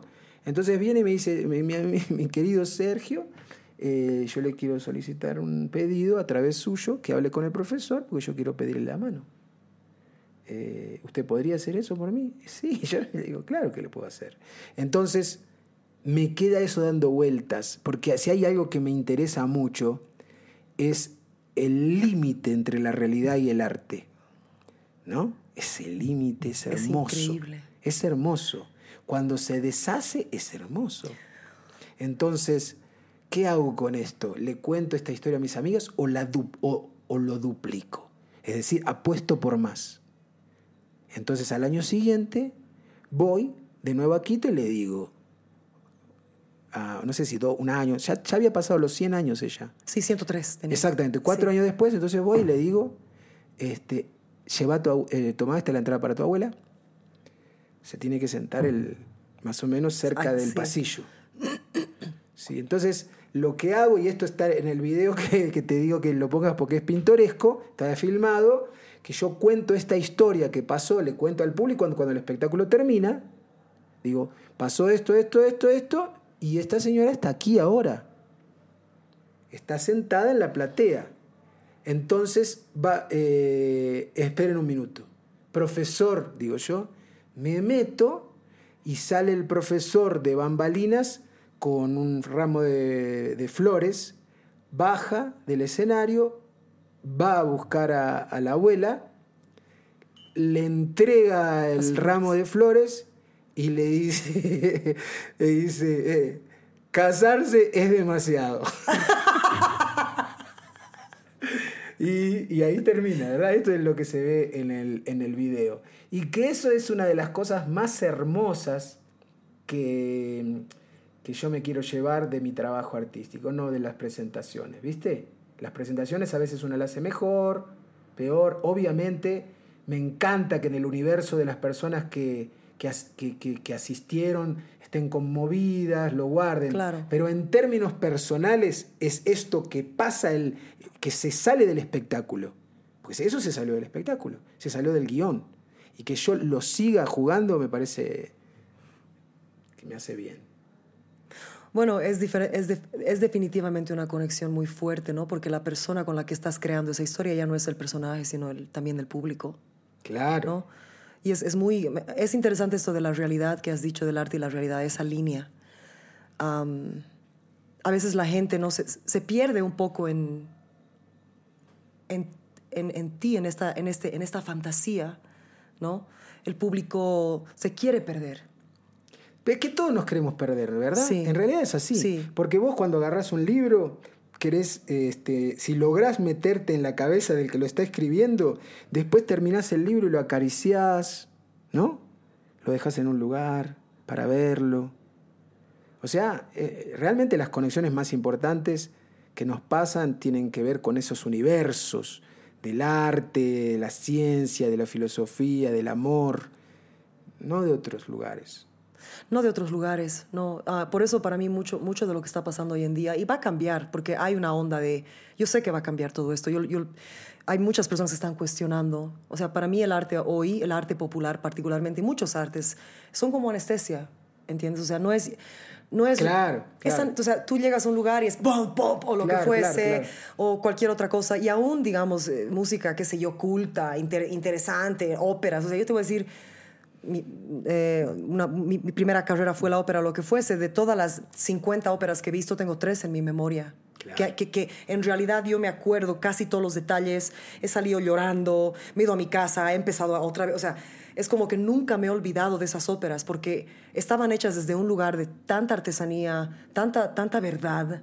Y no era tanto la ópera, porque tú sabes, las óperas ya, ya han sido creadas, ya han sido escritas, pero era la forma de presentarlas. Me hiciste mucho recuerdo esto que na- nada que ver con tus títeres, pero una de las producciones más increíbles que yo he visto era en, en Londres y era una ópera, ni me acuerdo el nombre, pero habían animales, habían como gansos y perros y no sé qué, y eran todos manejados por una persona vestida de negro, por, ti- por titiriteros. Pero eran, digamos, había un ganso que la persona hacía así y el ganso ha- hacía sus, ¿no? Pero hacían la ópera y, y- y todos los, los personajes de la ópera er- eran increíbles y famosos, pero la gente estaba loca con los animales. Estaba loca con los personajes de estos bichitos, ¿no? Y eso se me ha quedado en, mi cabeza. Entonces, aún cuando tuve esa gente virtuosa hoy en día, para, en mi experiencia, no me conmueve ya. Claro, a mí me pasa lo mismo. Es que uno va a buscar. Es que, es, que también el ejercicio de- el ejercicio de la búsqueda, ¿no? De cuando vos te preguntás cuestiones y querés crear algo que comunique, eh, uno, uno, uno sabe cómo se hace eso. Es difícil. Y en el camino de la construcción, uno sabe cuándo se perdió, quién se perdió y encontró por insistir. ¿no? Y en realidad también distinguís el que es, tiene una técnica increíble y, tiene, y sabe un mecanismo que repite. Sí, y también puedes da- darte cuenta, creo que estás diciendo lo mismo, de la persona que realmente está conectada a lo que hace. Claro. Realmente conectado, o sea, que no te está mintiendo, que esto es, esto es de, una- de un lugar profundo y verdadero. Te quiero dar más tecito, nos daremos un, un descansito. Dale. Ya. Me estabas hablando de cómo conociste a tu esposa, la Rosy. Bueno, Rosy es brasilera, sí, guapísima. sí, y entonces en el año 98 yo entro a Brasil Y a, mí siempre, o sea, yo he creado un... eh, yo he, he pensado mucho qué cosa es viajar, ¿viste? Eh, sobre todo, y entonces a mí me gusta decir esto ahora. Para mí, viajar es no saber, asumir eso. Entonces yo a cada uno de los países que he entrado, he entrado eh, primero, en el caso de Bolivia fue porque se me perdieron todas las direcciones, ¿verdad? O sea, yo entré acá sin saber una mierda para dónde ir y esas cosas, sin conocer. Yo nunca me preocupé por entrar a un lugar y, por ejemplo, ver la historia, la geografía, no me, nada. Yo solo crucé la frontera, solo eso. Entonces, cuando yo crucé la frontera de Brasil, crucé la frontera y me di cuenta que no sabía hablar portugués.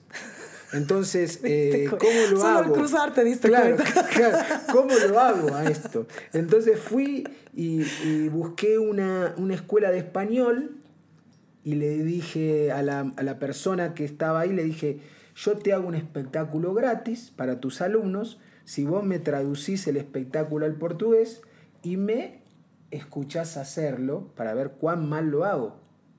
Bueno, esa fue la historia. Entonces, en, en la, eh, la primera ciudad que entré fue por el sur, fue Porto Alegre, la ciudad grande.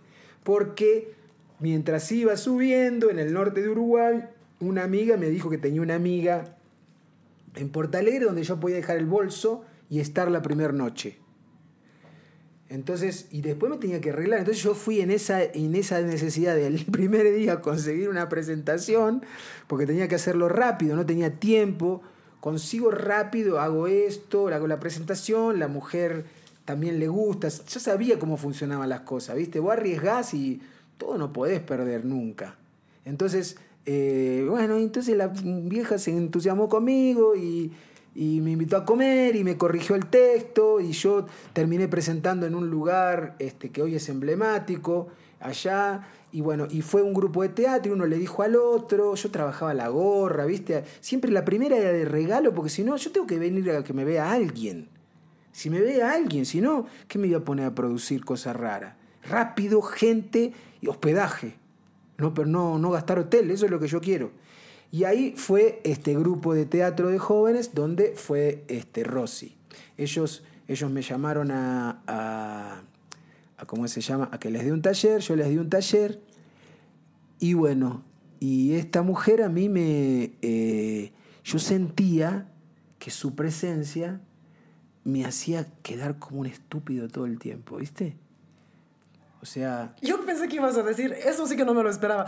Yo pensé que ibas a decir, "Ay, yo sentía que su presencia me hacía sentir protegido, no, no, no. poderoso. No, no. A mí yo pensaba que yo la miraba a ella y todos decían, qué pelotudo que es este tipo. Porque había algo que me pasaba con ella que no lo podía manejar y no entendía qué era. No era, viste, era algo que me generaba una incomodidad, una, como una cosa, decir, qué boludo. No, no saber dónde poner el cuerpo, viste. Una cosa rarísima me pasaba con ella. No era que, ay, qué hermosa mujer, viste, era una cosa como que me desarmaba. Su existencia me desarmaba. Eso fue. Entonces, la cuestión fue que eh, yo en ese momento tenía una novia, tenía una novia. Que viajó contigo, que viajó No, contigo. no, nunca mis novias viajaron conmigo. Siempre mi, mi- mi problema era ese también. Siempre mi problema fue que yo tenía novias que le encantaba lo que yo hacía, pero venían un día y se volvían. Cuando se daban cuenta que es muy romántico lo que yo contaba, pero lo que hacía era más jodido que la mierda. ¿Entendés? O sea, entonces todas mis novias me. Te entiendo, te entiendo muy bien. Bueno, es así. Entonces la cuestión es que yo tenía, es, tenía y, y- y bueno, de hecho mi mujer, eh, Rosy, la novia que yo tenía en ese momento, en un momento me fue a visitar y coincidió que era el cumpleaños de Rosy. Y fuimos a... Fui con, el- con la chica que era mi novia, el cumpleaños de Rosy, que, ella- que él tam- ella estaba casada, estaba en pareja con un, con un, con un tipo, ¿no? La- eh, la Rosy. La Rosy, sí, sí, sí. Y después me enteré que ella oculto había sacado una foto donde yo estaba y, la recortó a mi novia. Así que algo le pasaba, pero no lo quería reconocer. Entonces, la cosa fue que eso fue en el año 98, yo pasé en Brasil, 99 pasé en Perú. Pero nada, yo volvía, pero no la, vi un, rato, nada, ¿viste? Nada, nada. El 2000 Estoy en Ecuador, estoy en Ecuador y ya en Ecuador eh, es un momento importante de mi vida porque yo asumo que no puedo, que para mí no va a ser tener pareja. No voy a poder. Porque, tuviste muchas decepciones, muchas muchachas que no podían lidiar con tu vida. Exactamente, porque yo, las relaciones que hacía, me pasaba esto. Las chicas, eh, tal vez las novias que yo tenía, me querían mucho, todo, pero eh, era una vida compleja. O sea, era una vida muy romántica para leerla, pero no para vivirla. Claro. es- Entonces, eh, en el año 2000, lo que yo siento es que, bueno, que yo puedo tener amigas. Que yo voy a tener buenas amigas. Que me quieren y yo las quiero, pero no puedo vivir. pero con- nunca pensaste en no, de- en no hacer tu arte y, y casarte, digamos. Claro, eso no. no, no Ni cagando. Ni cagando. ni cagando. Entonces, cuando yo construyo esa cosa, eh, esa- eh, cuando yo me, me sereno en realidad, diciendo, bueno, yo voy a vivir solo toda la vida, pero puedo tener buenas amigas. Este, es una cosa curiosa que yo tomé esa decisión, ¿sabes? Ahí, porque yo a veces sueño eso. Yo sueño que estoy solo que, que nunca encontré una pareja, que no formé una familia. Yo hoy sueño eso a veces. Esa cosa que yo decidí en el año 2000, de que yo iba a vivir solo así, yo me despierto, está mi mujer y están mis hijas en el cuarto al lado. Una ¿Por cosa qué crees? No sé, no tengo Quizás, idea. Quizás fue un tiempo traumático para ti. Sí, puede ser que sea eso. ¿A vos no te pasa de soñar que estás terminando la secundaria, por ejemplo? Y no, te- ¿no te pasa? Yo, me, me pasan cosas, sí, yo me sueño cosas que, que, estoy, que soy una niña, que sí, o sea, cosas de mucho hace tiempo. Sí, que, y, que- y- y- y tal vez no sé por qué razón, pero yo sueño, por ejemplo, que voy a dar una materia del profesorado de educación física, una materia que ya di, y que con esa materia me voy a recibir, y le digo al tipo, no me interesa esto. No voy a dar la materia porque no me interesa. Yo soy artista y ahí se, ¿viste? empieza el sueño en la contradicción. Porque de repente vuelve todo para atrás y no soy artista, sino que voy a perder, no voy a tener el título. Bueno, esos conflictos que deben ser, no sé cómo mierda está construido eso en la cabeza. Sí, de yo no cada sé, uno. últimamente yo también tengo unos sueños rarísimos. O sea, o sea ayer me soñé que... me me- cosas así como... te hacen cuestionar. ¿Sabes que me sueño, sueño muchísimo? Que me da terror, son como sueños de ansiedad. Que me han convocado para cantar una ópera que yo no quería cantar. Yo nunca jamás era una persona indisciplinada. Yo era la más preparada de todo el mundo. No me importaba. Era por mi terror de quedar mal, ¿no? Y siempre sueño hoy en día que me han convocado a hacer una ópera y que llego sin memorizarla. O sea, llego a, cantar la ópera, ¿te ubicas? O sea, y, es una ópera que he cantado hace 10 años y no me, más o menos me acuerdo el papel y estoy a punto de entrar y la cago y el director me está gritando y no saben que soy yo. o sea, pero y me despierto como, pero así como a punto de vomitar de los nervios, ¿no? Cosas así raras. A mí me, me pasa eso, pero yo sueño, por ejemplo, que entro a hacer el espectáculo que no quiero hacer más. Que, y digo, que estoy, eh, que estoy entrando al escenario. Digo, pero si yo hice la despedida hace cuatro años, ¿por qué mierda acepté hacer esto? O sea, sueño esa cosa. Pero eso es hermoso, ¿no? Porque te muestra una relación muy fuerte con tu trabajo. Sí. Y de verdad nunca más hiciste el titiritero, la trilogía. No, no, nunca más. Y nunca más pisaste pie en un estadio para ver fútbol Después nunca más. después de esa situación. Sí, nunca más. Tal vez vaya a ver fútbol femenino. A ver, para los que no saben, es bien conmovedor. A ver, voy a, voy a citar esto. ¿Son todos negros, son todos putos o son todos bolivianos? Sí, esa, esa, esa Son todos bolivianos es una licencia poética que yo me dije para que yo escribí ahí para que funcione en el texto, en realidad. Son todos negros y son todos putos el problema. Claro. Pero eh, ahí me funcionaba. Pero en realidad he escuchado mucho boliviano, boli- esto es Bolivia, volvete a Bolivia. No cantan, son todos bolivianos, eso no lo cantan. Son todos negros, son todos putos, sí lo cantan. Así, son todos negros, son todos putos. En- Pero en- qué, qué horrible igual, es ¿no? horrible, Qué, horrible. qué horrible igual. Es horrible, es una cosa insoportable, me pareció.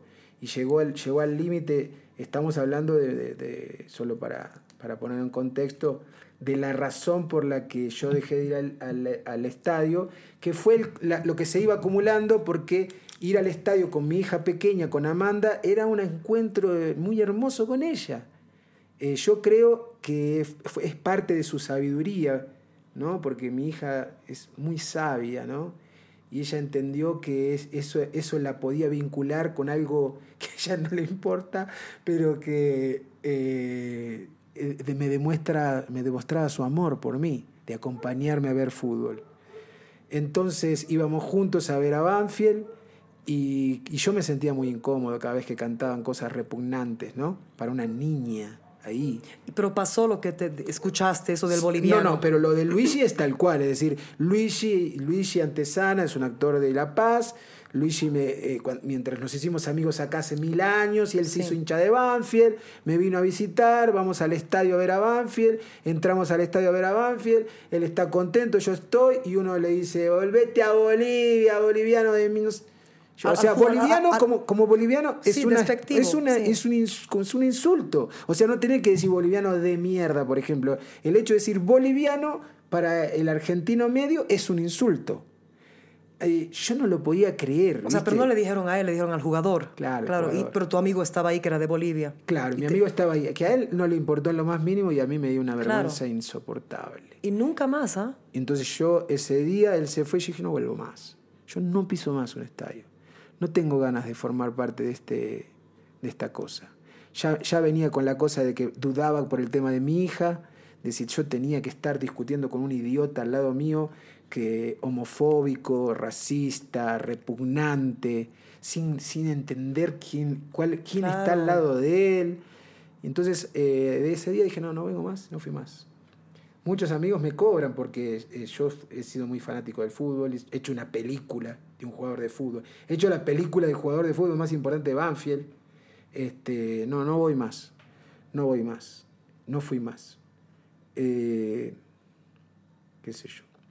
Te voy a terminar lo de Rossi, que es más lindo. Dale. Pero me gusta, ¿no? ¿Sabes por qué? Porque es limpio lo que acabas de decir. O sea, es como con tus personajes que, sean, que los has matado muy amorosamente. O sea, es es limpio, es preciso. O sea, es, es un compromiso, ¿no? Porque lo que te quiero decir es esto, es muy fácil, ¿no? Hoy concordar con que la violencia a la mujer está mal, ¿no es verdad? Pero es porque está de moda, porque se ha institucionalizado. O sea, yo no quiero que dentro de 10 años, cuando esté prohibido ser racista, homofóbico en el estadio, todos estemos de acuerdo. Yo no estoy de acuerdo ahora no voy a formar parte de esa gente.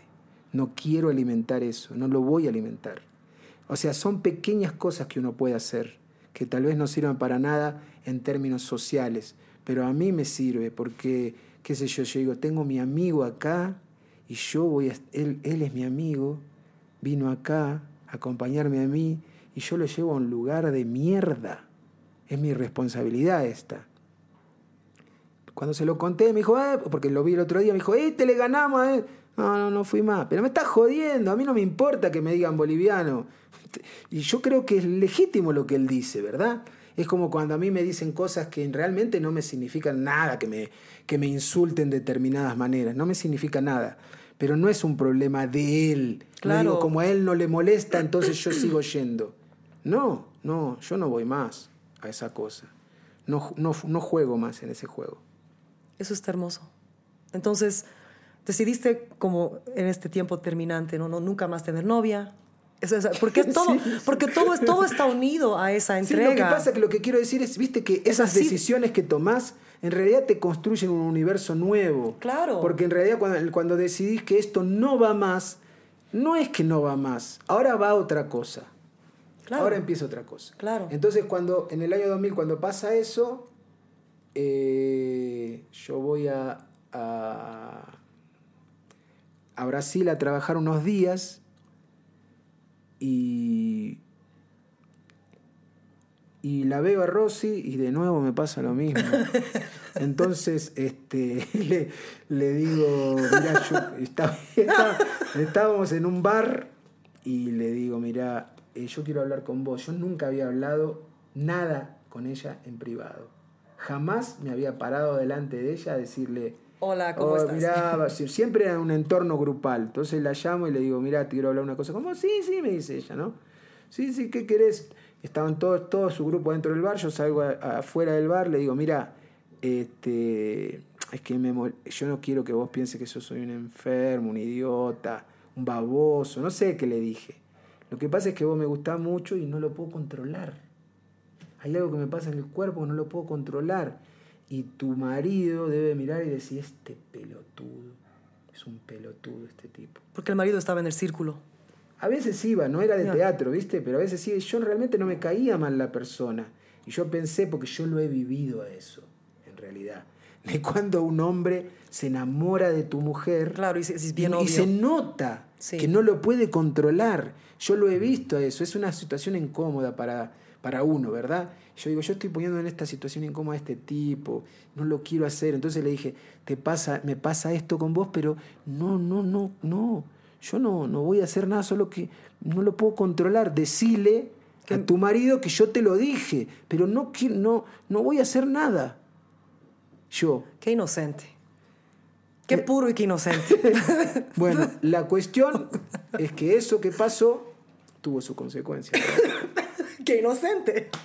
Pero mucho tiempo después, muchísimo tiempo. A ver, después. contame. O sea, muchísimo tiempo después de- se, se- se separó de su marido, su compañero, ¿no? casado. ¿no? Se separó y yo me voy a...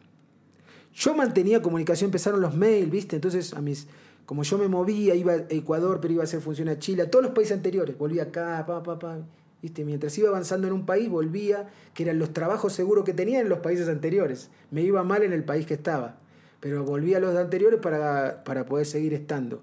Entonces me voy a Curitiba a presentarme, yo, ella sabe que yo me voy a presentar y me pasa de todo en el avión, de todo. Pierdo el avión en Lima, me sacan la la plata, tun, ta, ta, no. Yo me, me subo a Lima, Curitiba, eh, a Lima, Río de Janeiro, diciendo, me dije, me acuerdo perfectamente, el avión se va a caer, porque yo estoy haciendo fuerza con algo que claramente no va a suceder bien. Me estoy metiendo en todas cosas, Claro. este avión se va a caer. Y, y no tomo yo. Y agarré y pedí un vino porque estaba convencido que me iba a morir en ese avión, que ese avión se caía. Porque me había quedado sin plata, había perdido dos aviones, todo para el culo me había salido. Y bueno, me tomé una- un vino. Yo imagínate, no tomo, me tomé dos sorbos, estaba en pedo, me quedé dormido. Perfecto, decidido a morir antes de llegar a Brasil. Cuando yo llego a Brasil, un día después de, la- de lo que tenía que llegar, llego al hotel y me dicen, llegó la técnica de usted. ¿Qué, qué técnica? Yo no viajo con técnico, pensé. Subo así y me habló con un amigo que me estaba esperando, brasilero. Y le digo, ¿qué te, qué, qué- ¿de qué mierda hablará? ¿Qué sé yo? Y mi amigo me dice, boludo, anda a preguntar quién es. ¿Él vino". sabía? Él sabía que yo, sí, sí, sí, lo que yo sentía por una chica de otra ciudad, no de esa ciudad. Pero él sabía que ella... ok, ya, perdón. No, no, él no sabía nada. él me dijo, él se dio cuenta que algo pasaba. Claro. Me dijo que pasaba algo importante. Anda, yo fui.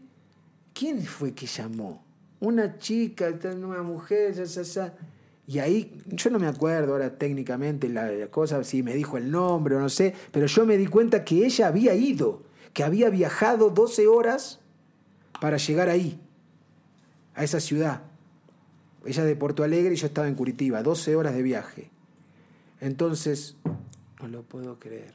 Y ahí me dicen que me esperó un día y llamó para decir que se iba. Y yo estoy en el, en el, en el coso así, con mi amigo diciéndole, qué viaje de mierda, porque fue lo que yo perdí, el avión, y que nadie sabía que había perdido el avión, pa, pa, pa, pa, pa. Y estoy encima ahí- este... esta- Estoy ahí, suena el teléfono. Y el tipo me pasa el teléfono. Ella se subió al, al colectivo para irse y dijo, llamo por última vez. Bajó del colectivo, llamó por teléfono y yo atendí. Y bueno, acá estamos. Pero ¿por qué dices que esa, confesión de amor que le hiciste a ella tuvo sus consecuencias años después? ¿Porque ella se enamoró de ti en ese momento o qué? Claro, porque esa cosa la. ¿Viste? Le comió la cabeza. O sea, fue quedándole, quedándole. Ella misma me dice que nunca nadie le dijo algo así, ¿viste? Yo tuve el beneficio de la novedad. Este. Y bueno, yo ya he pasado 24 años. Wow. Y ella nunca tuvo miedo de tu vida. Se entregó a esa vida. No, porque la cosa concreta que pasó fue que cuando nosotros estamos juntos ese día, yo, le, yo ya, ya le, di- le planteé, la situación conmigo es así. Mirá, yo me voy a México, me estoy yendo a México siempre. Y hasta no llegar a México yo no paro en ningún lado. Entonces, si vos te gusta como yo soy y esto y querés arriesgar, vos lo que tenés que hacer es renunciar a tu trabajo y venirte conmigo y hasta México vamos. Y de ahí. Si no somos amigos. Y, y ella renunció. Va, me dijo que renunció, no renunció, era mentira. La estás Este- desmintiendo. Solo que. Sorry. Perdón, Rosy. O sea, solo que cuando ella se va, te- toma la decisión es al año siguiente, cuando yo ya estaba en Venezuela. ¿Viste? Porque eso fue el Ecuador. Cuando yo en 2001 me voy a Venezuela, ella llega diciéndome que había renunciado al trabajo y, y en, el, en el periodo ese que pasó yo, eh, a mí había parecido una necesidad muy grande de ser padre. Yo quería ser ¿Qué edad padre. ya tenías, perdón? Tenía el año 20 32. Entonces, cuando, bueno, te encontraste con ella en Brasil, pasó todo eso, no sé qué, le dijiste cómo eran las cosas, no, te, te- te- mintió, no había renunciado.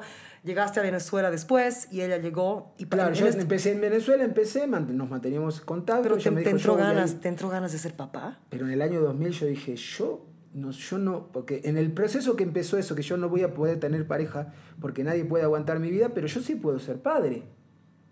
Padre sí voy a ser, puedo ser, quiero ser un padre yo. Yo tal vez no pueda tener nunca una, una mujer, una compañera, pero padre voy a ser.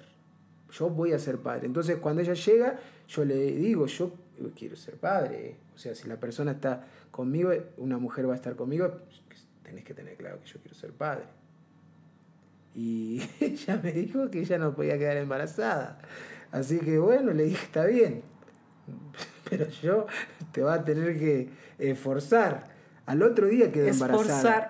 Al otro día quedó embarazada ella. O sea, ella, eh, eh, nosotros estuvimos tres días, estaba embarazada. Obviamente, solo nos dimos cuenta cuando salimos de Venezuela y fuimos para Ecuador que ella le tenía mal de altura, según ella, y estaba embarazada. Cuando ella, cuando ella me confiesa que, que en realidad tiene que ir a hacer unas cosas a Porto Alegre, o sea, era un discurso, ¿viste? Era un renuncio pero pruebo, ¿no? Ahí cuando ella se da cuenta que tal vez no quiere viajar conmigo, esas cosas, le dije, mira, ahora hay un problema entre nosotros, porque vos estás embarazada. No, que voy a estar embarazada, no, es que vos estás embarazada. O sea, tú ya sabías sin saber. Sí, sí, yo, yo sin saber sabía que estaba embarazada. Porque ella pensaba que no podía tener guaguas. ¿Viste esas cosas? Cosas de jóvenes. Sí, Sí, sí. que quiste, que mulchi, no sé qué, esas cuestiones. Pero bueno, ella agarró y me y hice- entonces ahí tomó la decisión y estaba embarazada. Se va a hacer el test y estaba embarazada. Y tú estabas loco de amor por la guaguita, por ella, por todo. ¿O te asustó? No, no me asustó. No. No, porque el viaje había dejado de tener ese sentido que te conté, ¿viste? Entonces yo estaba construyendo otra cosa. Yo ya estaba construyendo otra cosa. ¿Qué me importaba ser un poco más famoso en un país o no? Ya los, los- los términos del reconocimiento artístico no, no me importaban tanto. Me, me daba cuenta que el la vida era otra cosa, ¿viste? Eh, era otra cosa, era otra cosa y yo quería construir en esa dirección. Y entonces, bueno, Y ella nació, entonces ahí decidimos, decidimos dónde podía nacer. Yo en- entendí que tenía que ser más favorable también en algunos aspectos, no nacer en el medio del camino, digamos. Entonces decidimos que Violeta, se llame mi hija mayor, nazca en Brasil. ok. Entonces eh, pensamos en un lugar ideal y pensamos en un lugar ideal, una isla playas. Todo mal. Todas, todas decisiones equivocadas he tomado generalmente. Entonces, entonces fuimos, ella fue a alquilar un lugar paradisíaco, una casa a una cuadra de la playa en la isla de Florianópolis Para tener la guagua. para tener la guagua, sí. Y ahí nació Violeta, sí. Y el lugar es el peor lugar del mundo. O sea, yo algo sospechaba con respecto a qué cosa es una isla. Es un lugar terrible para vivir una isla. Es un lugar... Nadie quiere vivir en la isla. Por algo se elegían las islas para ser cárceles, ¿verdad? Y son cárceles las islas. Entonces nosotros caímos ahí, un argentino en Florianópolis, me odiaban todo el mundo, me odiaba porque estaba ahí. Y encima este, yo quería ser un padre que vea todo el proceso, ¿viste? Eh, quería estar, quería ver cómo era eso, ser papá. Eh, fue, fue, fue buenísimo, fue buenísimo. Nació en la isla en febrero este, según lo que vieron los médicos ahí, nos explicaron que a los seis meses ya se podía subir al avión. Entonces, cuando tenga seis meses, nosotros nos vamos a Centroamérica y seguimos el viaje. Y a los seis meses salimos con los bolsos y, y una cuna portátil. Yo todo compraba portátil, ¿viste? O sea, porque yo había aprendido a viajar. Yo ahora no sé una mierda de viajar, soy un viejo viajando. Pero yo viajé 12 años tres calzoncillos, un pantalón, dos remeras. Yo sabía viajar.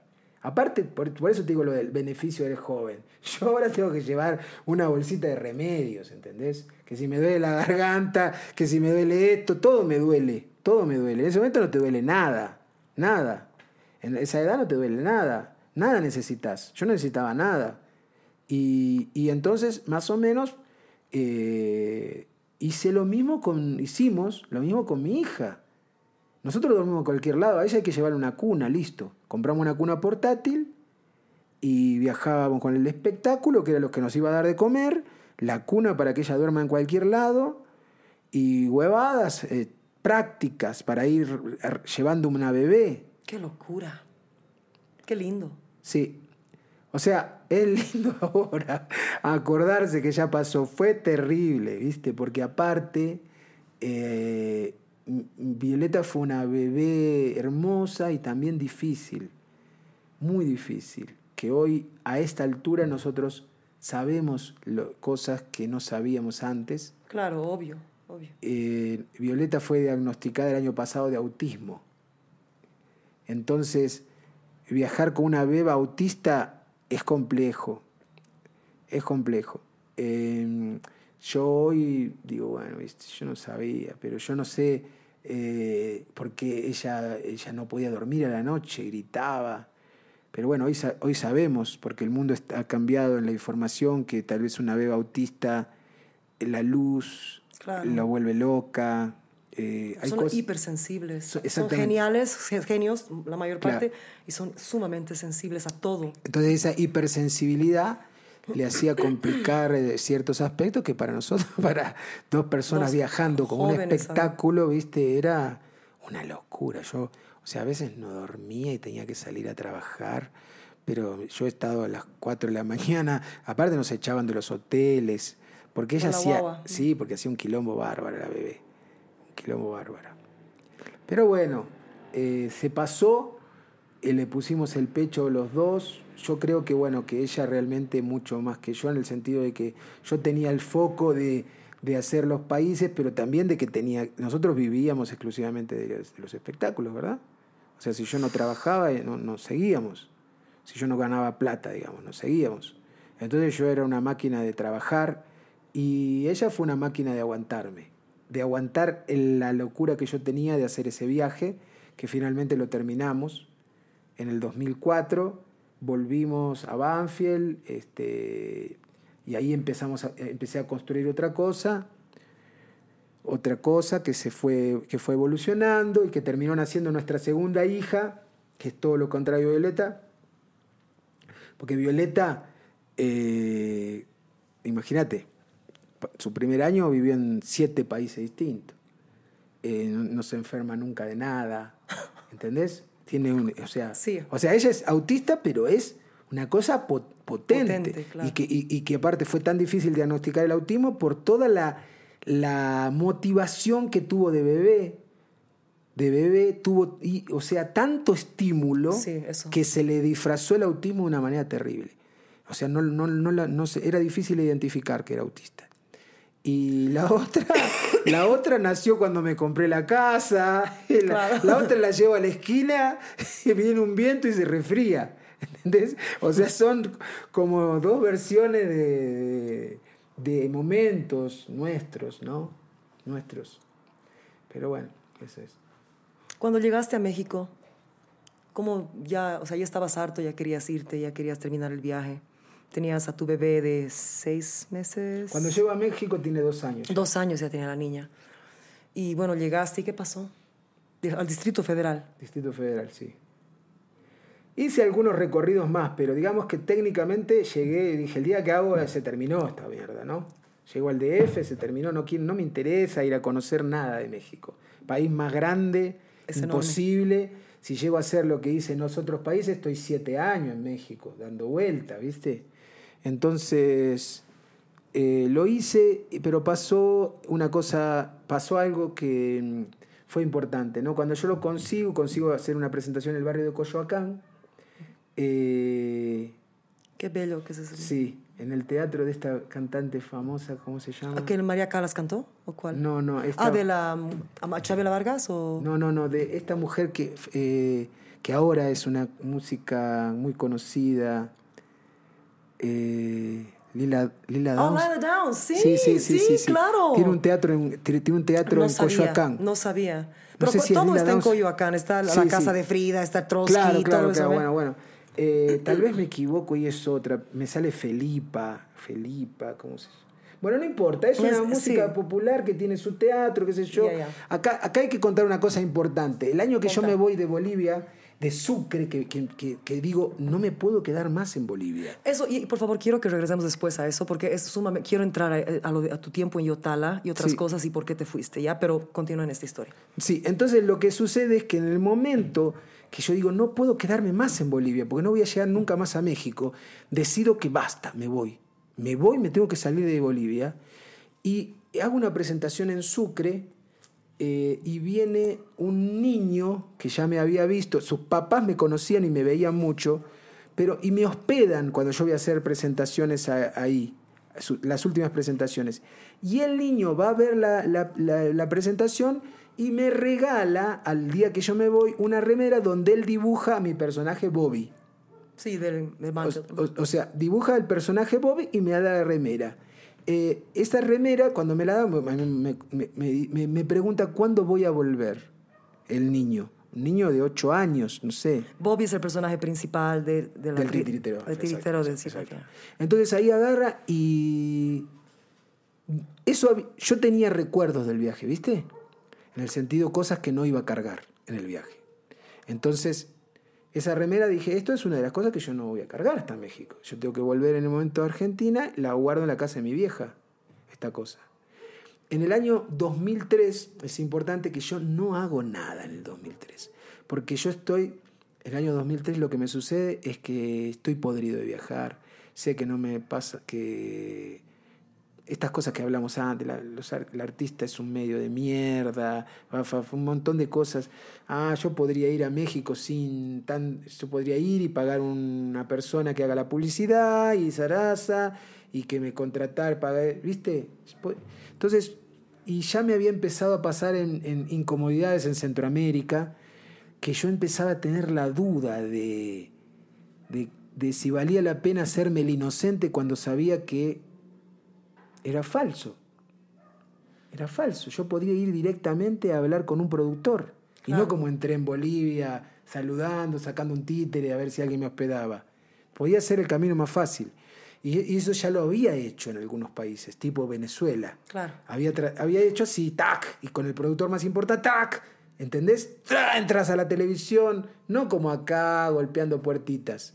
Es decir, había experimentado distintas maneras de entrar a los lugares. Entonces, a mí me agarra una duda de cómo iba a terminar mi viaje. Entonces, el año 2003, yo tendría que haber entrado a México y no entro. Me vuelvo a Argentina y agarro todas las cosas que tenía guardadas. Yo tenía un diario de 11 años y empiezo a leer todo y a ordenar mientras, eh, eh, mientras eh, comienzo a preparar viejos. Hago paralelamente eso, porque digo, tengo que hacer un nuevo espectáculo, se termina, empiezo a crear viejos y empiezo a leer, a leer, a leer, y un momento entiendo, yo no puedo terminar el viaje como lo, como lo estoy haciendo, porque va a ser detestable llegar a México de esta manera. Entonces yo tengo que rescatar algo de lo que empezó el viaje. Entonces para que, para que eso empiece, termine con el espíritu que empezó, tengo que llevar lo que nunca llevé a ningún lado. Entonces agarro todas las cosas que eran importantes, entre esas cosas la remera de este niño, y digo, a México voy a llegar. Llego a México, consigo la presentación y el día de la presentación pongo en el camarín todas las cosas que son importantes. Las cosas que son importantes era esta remera, era una cigarrera que me, me dio un preso en la penitenciaría de Santiago, cuando yo trabajé en la cárcel ahí, cuando terminó un preso corrió y corrió, los guardias pidió permiso y me dio. Dijo, llévatela, llévatela con En vos". Santiago de Chile. Santiago de Chile, sí. Y así había cositas de los países distintas que... Claro, yo- eran importantes. eran para cosas vos. importantes Claro, y que claro. no quería perder aparte, ¿viste? Por eso la había Claro. dejado allá. Pero digo, estas cosas las voy a llevar. Entonces yo llego, eh, igual técnicamente tuve que forzar esa, esa presentación de Coyoacán, tipo había un seguro de sala, cosas así, ¿viste? Eh, entonces Rosy, yo preparo el espectáculo, empiezo, pues estoy por empezar el espectáculo y Rosy me dice, mira, escuchame una cosa, eh, vamos a tener que pagar porque no llega la gente que hay siete personas ahí. Fuck. Entonces, bueno, yo tenía los huevos llenos. Pagamos. Si yo hago esta función y nos volvemos. Claro. Ya está. Me cago. terminó, claro, ya, está. ya. Ya está. Entonces salgo a hacer la función, se prende la luz en la oscuridad, juego con tres personas acá, juego con, tres, con otras cuatro personas acá, y ahí Bobby, que estas son las cosas que pasan en el, en el- en el- en que estás metido, él antes que yo reconoce a alguien que está ahí sentado. ¿Bobby? Bobby, el ¿Tu personaje? El personaje. Ah, ya, ya, Porque yo estoy observando así, pero él mira para allá y hace algo, y yo miro después que él, que él ve al niño No que me dio la camiseta unos siete años antes, tal vez, son 25, siete años, dos nueve años antes, me dio una camiseta de, de Bobby. Ese chico, Federico, está sentado ahí, que con su familia fueron de vacaciones a México y vieron en el diario, porque salió en el diario, Claro. por más no fue nadie, pero salió en el diario, que yo me presento. Entonces, eh, ese fue el final del viaje. Yo no necesitaba más nada que eso. Casi muere el niño. Sí, claro, porque yo después le dije, te, te tengo que llevar al camarín. Entonces lo llevo al camarín y él ve la remera que pintó cuando era un niño. Casi muere. Sí, muy emocionante. Tú has dicho algo, ahorita dijiste que Bobby reconoció al niño antes que vos. Estás implicando que de alguna forma esta vida propia que tus personajes tú les das, de alguna forma después se dispersan de ti y tienen su propio ser. Sí. Sí, eso es así. Yo creo que vos, yo creo que vos de- de- debes experimentar, tal vez con- no, no todo el tiempo, pero en algunas oportunidades debes experimentar eso con tu trabajo, ¿verdad? Of course, claro que sí. En todo caso, hasta se vuelve una... Hubo una época en, en Nueva York que estaba cantando mucha música afrolatina. Yo me conectaba con los espíritus africanos, ¿sabes? Claro, eso pero, sí. Pero era una cosa que ya me iba. O sea, o sea, y el público se conectaba con ese, esa mi conexión. Es que es eso, yo creo que un verdadero artista es un medium, ¿no? O sea, obviamente vos haces un ejercicio para tratar de llegar a ese lugar, porque eso no es un don que vos lo ejercés cada vez que querés. No, No llega, es ra- exacto, exacto. O sea, vos eh, sabés que hay un ejercicio que podés hacer para que tal vez eso suceda. ¿no? Y sabes, yo quiero preguntarte algo. Yo a veces, bueno, cuando yo no, cuando yo tengo un concierto y yo no llego a ese lugar, que para mí es irme, conectarme en Sí. lo más profundo, me siento insatisfecha. O sea, aunque la gente baile, grite, si yo no llego ahí es como algo me hace sentir como, como que no es suficiente. Tú igual lo disfrutas. Sí, sí. O sea, yo siento lo mismo. Lo que pasa es que eso también es una trampa. Eso también es una trampa. Porque. Eh, porque muchas veces vos llegás a ese lugar y nadie lo ve. Y otras veces vos tenés tanto el ejercicio de hacer eso, que aunque vos crees que no llegas, la gente lo vive de esa manera. Entonces, por eso digo que es una trampa, porque en realidad yo creo que no tenemos el control realmente de lo que ha sucedido. No. Nosotros es, es- es como si este- estuviéramos de visita en nosotros mismos también, a veces. Sí, por eso te quiero preguntar un poco, porque sé que tienes mucho de los talleres y trabajas con mucha gente joven y todo eso. Yo antes era muy enfocada en la perfección, que no tiene absolutamente nada que ver con el arte. ¿no? Nada que ver. Absolutamente nada. O sea, tú puedes prepararte hasta el carajo y después llegas al escenario y algo te toma, punto, ¿no? Y para mí la belleza de estos años ha sido descubrir que en realidad no tengo el control. Yo solamente tengo que estar muy bien preparada. Y si algo me lleva a la improvisación o algo.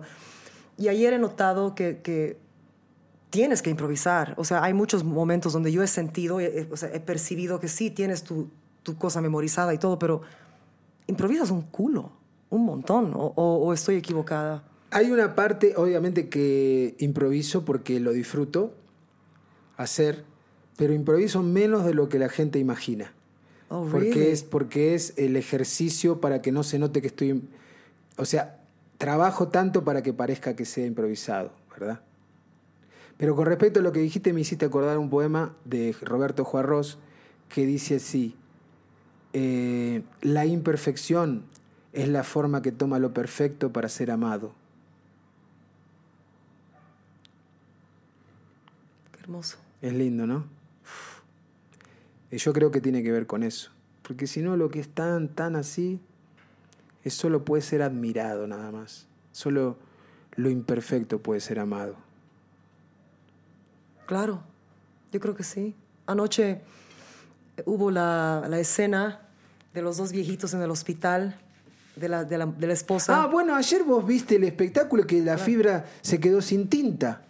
Yo es la yo- primera vez que me pasa esa mierda. Pero yo, yo en realidad pensé que, que tú estabas, que, que eso era parte del sketch, no, o sea, de todo lo que estabas Yo haciendo. no podía creer lo que me pasó ayer, porque nosotros era una, una fibra nueva, esa mierda, y yo, de hecho, yo me daba vuelta y le tiraba saliva para, para activar esa porquería, y le daba, le daba, le daba, le daba, y no podía, ter- no, no dibujaba. Y claro, como no, las personas que trabajaban con, conmigo ayer son de aquí, no sabían que eso me podía llegar a pasar. Claro, claro. Si no hubieran corrido a darme otra fibra que había. Pero yo tenía que hacer. Claro, todo un hubieras tenido que salir de- de- de sí, todo. una cosa terrible. Pero funcionó. Sí, igual funcionó. Entonces- y creo que el muchacho lo resolvió más que yo, ¿verdad? El muchacho el actor, fue favorable, claro. El actor fue ma- maravilloso Fue porque te, contuvo totalmente, te contuvo, contuvo todo lo que estaba pasando, pero, pero en realidad no se notó nada de eso. O sea, y, y era hermoso porque era como que el viejito, el profesor, estaba inventando, era, era parte de su carácter, su, su, su, su charm, su encanto, ¿no? Que, pero es que ¿qué, qué personaje más encantador, viejo, o sea, qué personaje más encantador.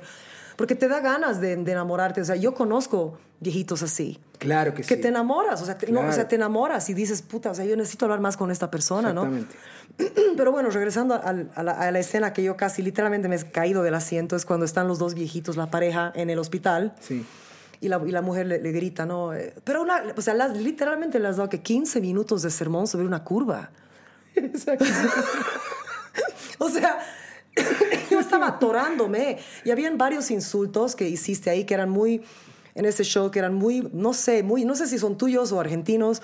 Lo de la agua de fideo es espectacular. Sí, ese es argentino. Pero, pero ¿qué, qué- y después muchas cosas que la señora decía.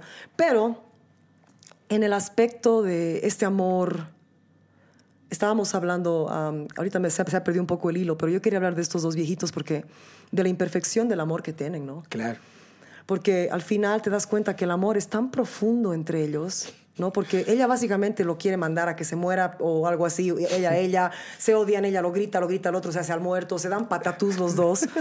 Y al final te das cuenta que no pueden vivir uno sin el otro, ¿no?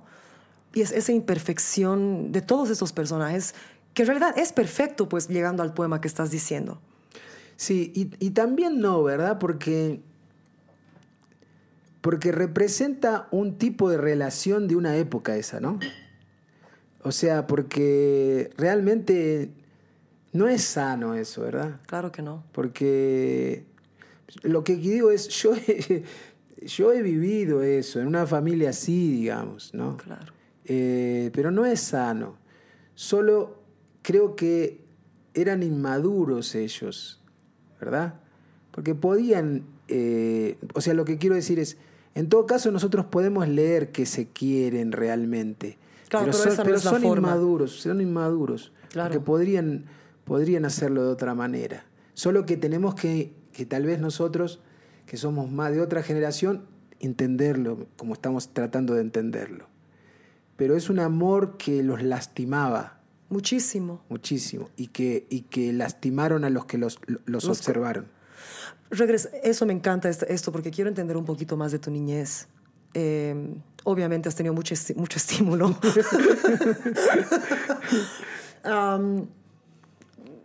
¿Cómo era tu niñez? O sea, ¿eras de una familia pudiente, pobre? ¿Cómo eran tus papás? De clase media argentina, viste, la Argentina en la época que yo nací, en el año 68, existía una clase media bastante grande, ¿no? O sea, no, no- no tenían que estar reservados en barrios especiales. Yo vivía en un barrio donde estaban gente que tenía muy poco dinero, era mi vecino, otro que tenía un poquito más, pero digamos yo entraba a la casa del que no tenía menos, el que tenía menos entraba a mi casa, es decir, donde existía una mezcla social eh, muy tranquila. Yo eh, estudié en escuela pública porque estudiar en la escuela pública en la Argentina en ese entonces daba prestigio, o sea, las personas que, tenían dinero iban a la escuela privada y, se- y iban a la escuela privada porque eran burros, todos sabían, ¿verdad? O sea, el, que sabía, el que podía estudiar era, iba a la escuela pública. Entonces, eh, mi papá eh, tenía un trabajo muy bueno, mi mamá era ama de casa.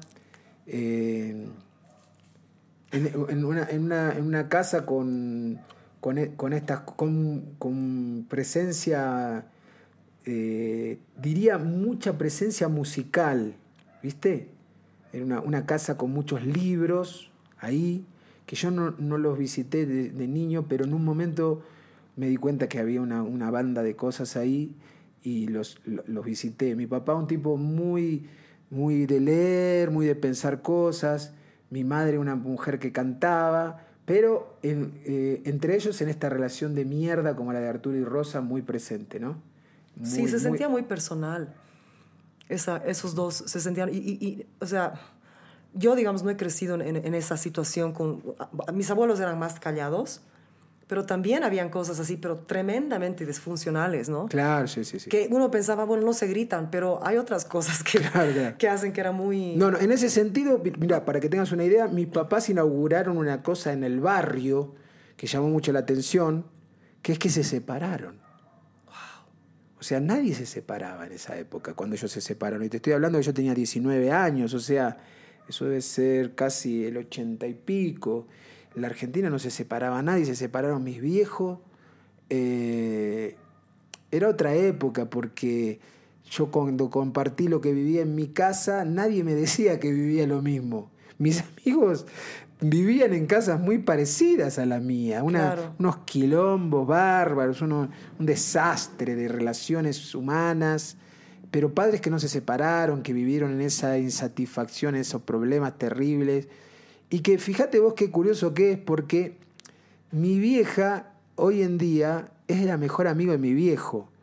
Mi viejo formó otra familia, tengo un hermano de, de la pareja nueva de mi papá, pero mi papá pasa todos los días tomando mate en la casa de mi mamá. Es decir, ahora se llevan como nunca se llevaron cuando vivían juntos. Entonces ahí también confirma esta cosa. Yo creo que este, antes, antes es- esta ge- estas generaciones eh, se casaban para irse de la casa, o sea, no, no tenía un Claro. periodo de independencia. Era otro paradigma, ¿no? O sea, conseguir cualquier trabajo estaba bien. Mi papá hizo, eso, conseguir un buen trabajo. Venía de una familia muy humilde. Ellos son, vienen los dos, son hijos de campesinos, este, o gente del interior, muy pobre. Eh, o sea, son eh, eh, la, la generación que le fue bien, ¿viste? Y yo soy, yo y mi hermano, con mis hermanos somos los que ya nacimos en lo que se podría decir una cuna de oro, quizá, porque claro. no me faltó nada, tuve la opción de estudiar y elegir lo que quiera, este, inclusive, eh, a veces, el otro día estaba hablando de eso, yo no recuerdo que ellos me hayan exigido, por ejemplo, qué cosa tenía que estudiar. Qué locura. No me dijeron nada mis papás. Obviamente no, a mi mamá le importó una mierda lo que yo estudiaba porque ella siempre me apoyó en todo. A mi papá le rompió las bolas que yo estudié educación física porque él entendía que yo estaba para otra cosa, digamos. Pero a mí no me importó una mierda. Yo me fui muy, antes de terminar, la- o terminando la carrera, me fui de mi casa. ¿Ya no aguantabas la atención de ellos? no solo no aguantaba la atención, sino yo quería hacer mi vida. A mí me di cuenta que, que en mi casa no, me, no iba. Todo, cada tiempo, cada momento que yo pasaba en mi casa iba a ser perder el tiempo de mi propia vida. En mi casa había la televisión, por ejemplo, yo detestaba la televisión. Yo también detesto la televisión. Entonces prendían la televisión y a mí me molestaba. Comían y tenía la mierda de la televisión ahí y era siempre la televisión mandando. Y yo lo que quería era vivir en una casa donde no, no hubiera televisión. Entonces eh, lo aproveché mucho porque me fui a los 20 de mi casa, alquilé, ya, ya era maestro de educación física, tenía mi sueldo y no tenía televisión. Y, y tenía, y entonces leía y fue espectacular. Pasé, pasé años espectaculares de mi vida, for- que fueron formativos para mí. Estar solo, a mí me encanta estar solo, ¿no? Artista, claro. Es que es imposible no crear. Em, tu primer títere para enseñar, yo, yo sé, pero para enseñar en, en Argentina, el primero que usabas, con el que viajaste para impresionar a la gente, ¿él, él era Bobby? Sí. Y, y se quedó el mismo. Se quedó el mismo, pero eso que te dije, hay cinco vers o sea, Claro. hubo cinco veces que lo hice. Cada vez estaba más parecido a lo que yo imaginaba que era. Pero entonces, ese primero que tú creaste para enseñar en Argentina. o Esa es otra historia también, en realidad, porque cuando yo estoy terminando la carrera de educación física, eh, deci- decido con mi curso hacer un viaje en bicicleta. O sea, yo, yo estoy en una época romántica de la educación física, cuando deja de ser una educación militar. O sea, empieza una educación física más eh, nueva en el, en el imaginario de la educación argentina, más vinculada no con el deporte y los resultados, sino con la integración, el, el aprendizaje a través del juego. Yo estaba en esa línea, ¿viste? Y entonces tenía la idea de que yo creía que el juego era una cosa muy importante para la construcción y pensamos, pensé en la posibilidad de que viajar a buscar un lugar para formar una comunidad que viva a través del juego. Convencí a todos mis compañeros de, de, ¿cómo se llama?, de curso, vámonos todos en bicicleta, todos me dijeron que sí, el día que salí, no, quería salir nadie, obviamente. Entonces, este, cuando salí, salí con otro, otro sol, fuimos dos. Y en ese viaje, con ese otro en bicicleta, en un momento tomamos un tren, por circunstancias muy idiotas, llevamos un pedazo de goma espuma eh, para poner la bicicleta, cualquier cosa. Una serie de insensateces que uno hace cuando es joven. No sabía dónde mierda meter ese, colchón, qué sé yo. Y empecé a cortar. A cortar el colchón en un momento. Hice una cara y mi amigo me dijo poner un agujero, hacer un agujero ahí. Y yo cuando hice el agujero, empecé a moverlo y cuando llegamos al lugar donde íbamos, que es San Luis, eh, yo había hecho a Bobby. Pero no era Bobby todavía, ¿verdad? Era un muñeco que yo movía. Esto, con esto, con digo, eh, en, Bolivia, en La Paz había un sociólogo que, Boero, puede ser López Boero, algo así, un sociólogo que hoy es muy conocido.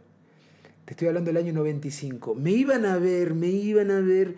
Si hay una cosa que aprendí en La Paz, acá en Bolivia, es que la gente iba a ver todos los días mi espectáculo. Sí. Lo mismo lo iba el otro día, el otro día, el otro día, el otro día. Y en un momento le digo, loco, una cosa, ¿para qué venís? Claro. Porque aparte te sentás ahí que te veo. Claro. Te veo todos los días, ya no se me ocurre más nada para hacer. No tengo ninguna posibilidad de hacer una cosa nueva. Y él me dijo, no vengo por vos, vengo por Bobby.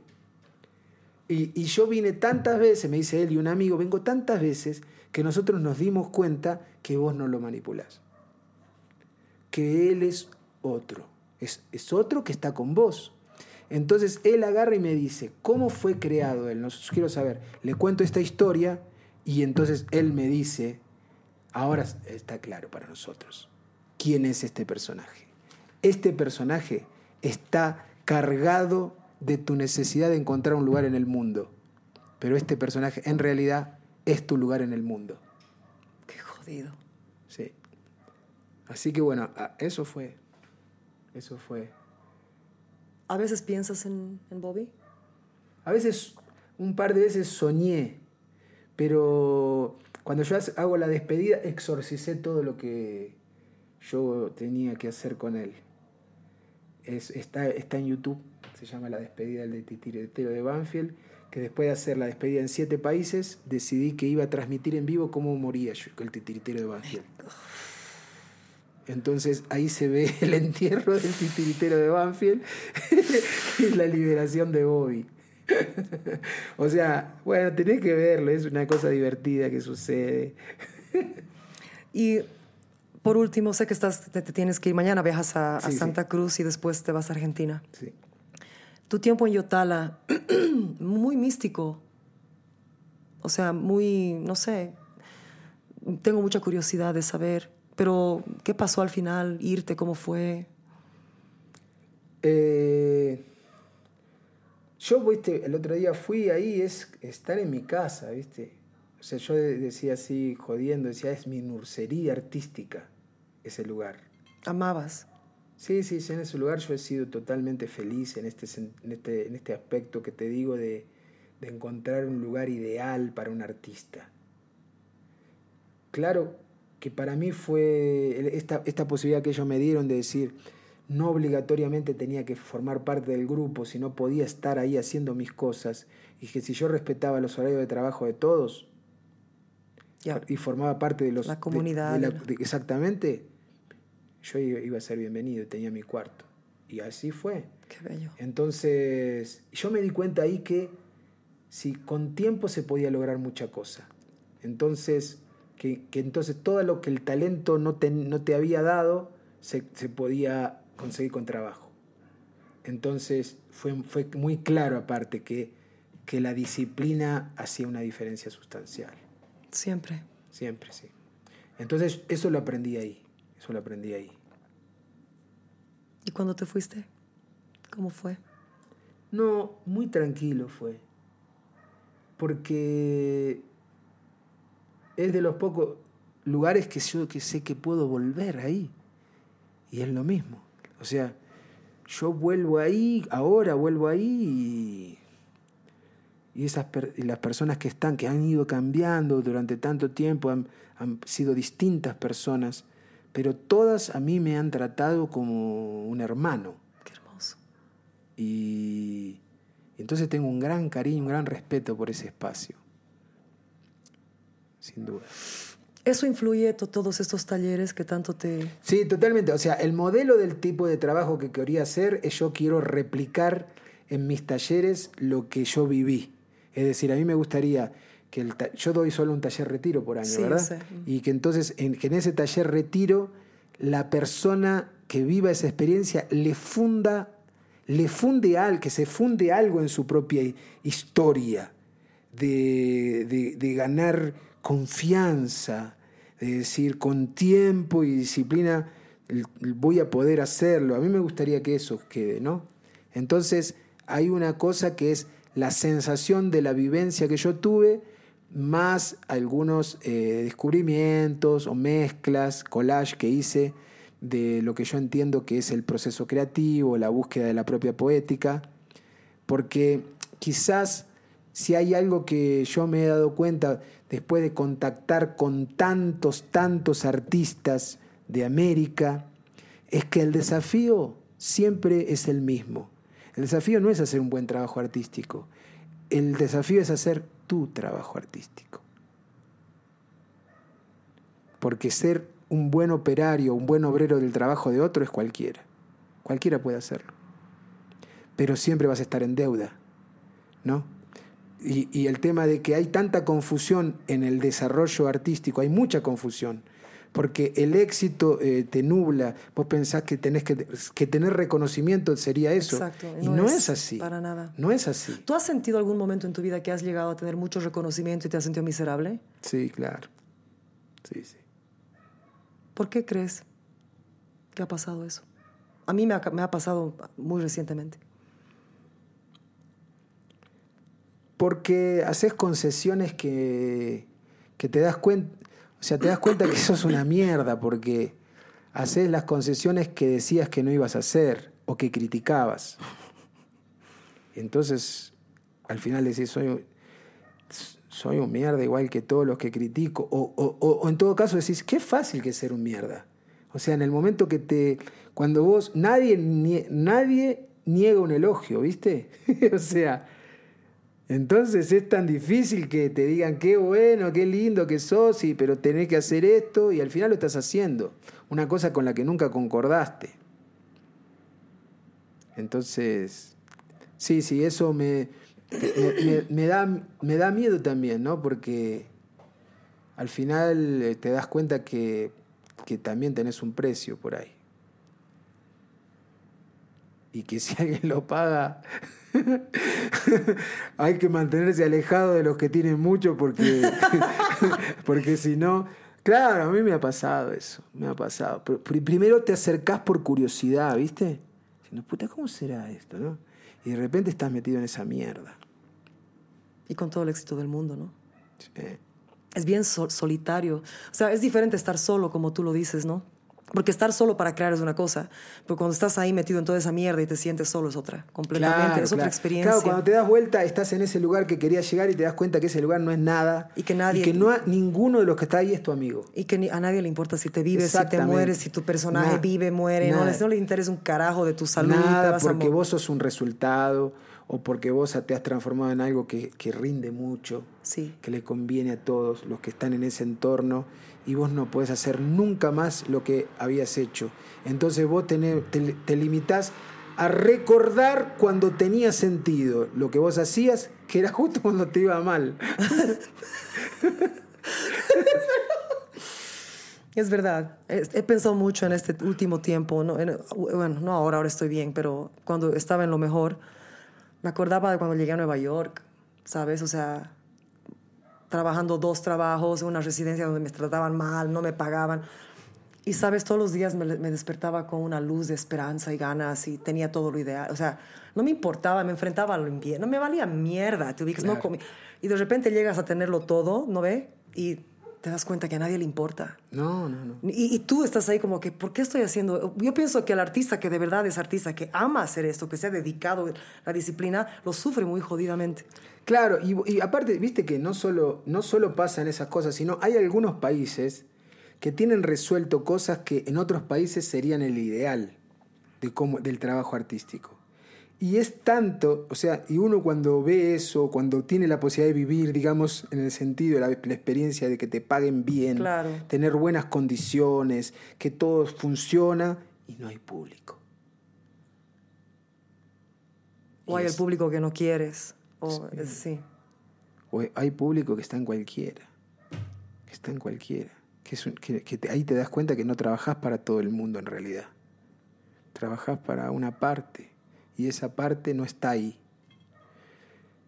Eh, es complejo y no creo que se solucione. Creo que como todas las cosas, eh, la, el trabajo, el, tu propio trabajo es un camino que no termina, ¿no? Y que te, vas equivocando todo el tiempo, que lo vas volviendo a tratar de encauzar, que a mí me da este me da la sensación por lo que conozco y porque he conocido a algunos artistas que admiro así que viste tenés momentos buenos ¿no? momentos pero así no no se mantiene nada después viene un momento de mierda al toque después otro intrascendente Después tenés de repente donde no esperabas, pero no es constante esta cosa. No es, no es, no es para nada constante. yo te quiero decir que anoche, para cerrar este podcast, y anoche a mí me has, eh, me has hecho renovar um, muchos de mis propios sentimientos como artista. Me has cautivado, me has conmovido tus personajes, eh, absolutamente todo, ¿sabes? Me, me he sentido muy encontrada, muy afectada. no me ha gustado. O sea, me ha afectado, pero no es como que ha sido una liberación. Claro, claro. Me ha removido sentimientos que no quería, ¿entiendes? Pero al, al mismo tiempo me ha hecho reencontrarme con esta artista que soy, abrazarme, em, me ha dado aliento, me, me ha dicho, haz lo que tú tienes que hacer, o sea, no escuches, haz esto, haz lo, lo tuyo, tu verdad, siempre di tu verdad, ¿no? Y, sabes, Bolivia te ama, todos te, ama- te aman aquí. Te quiero dar gracias por darme el tiempo, y con semejante día tan largo que has tenido, te, te doy gracias por darme el honor de estar aquí. Te vamos a esperar siempre con los brazos abiertos. La gente te puede buscar en sergio Mercurio.com. .com.ar Punto ar. y pueden suscribirse para siempre recibir una historia tuya los viernes. Yo ya me he suscrito. Tienes talleres, etcétera. Y en tu sitio web hay toda la información sobre vos y en el Instagram, Sergio Mercurio Oficial. Exactamente. Exacto, ok. Exactamente. Gracias. Muchas gracias a vos. Este, la pasé muy bien. Qué hermoso. Me alegro. Es un honor. Muchas gracias. Buenas noches. Buenas noches. Desnuda, Lengua desnuda. Lengua desnuda. lengua desnuda.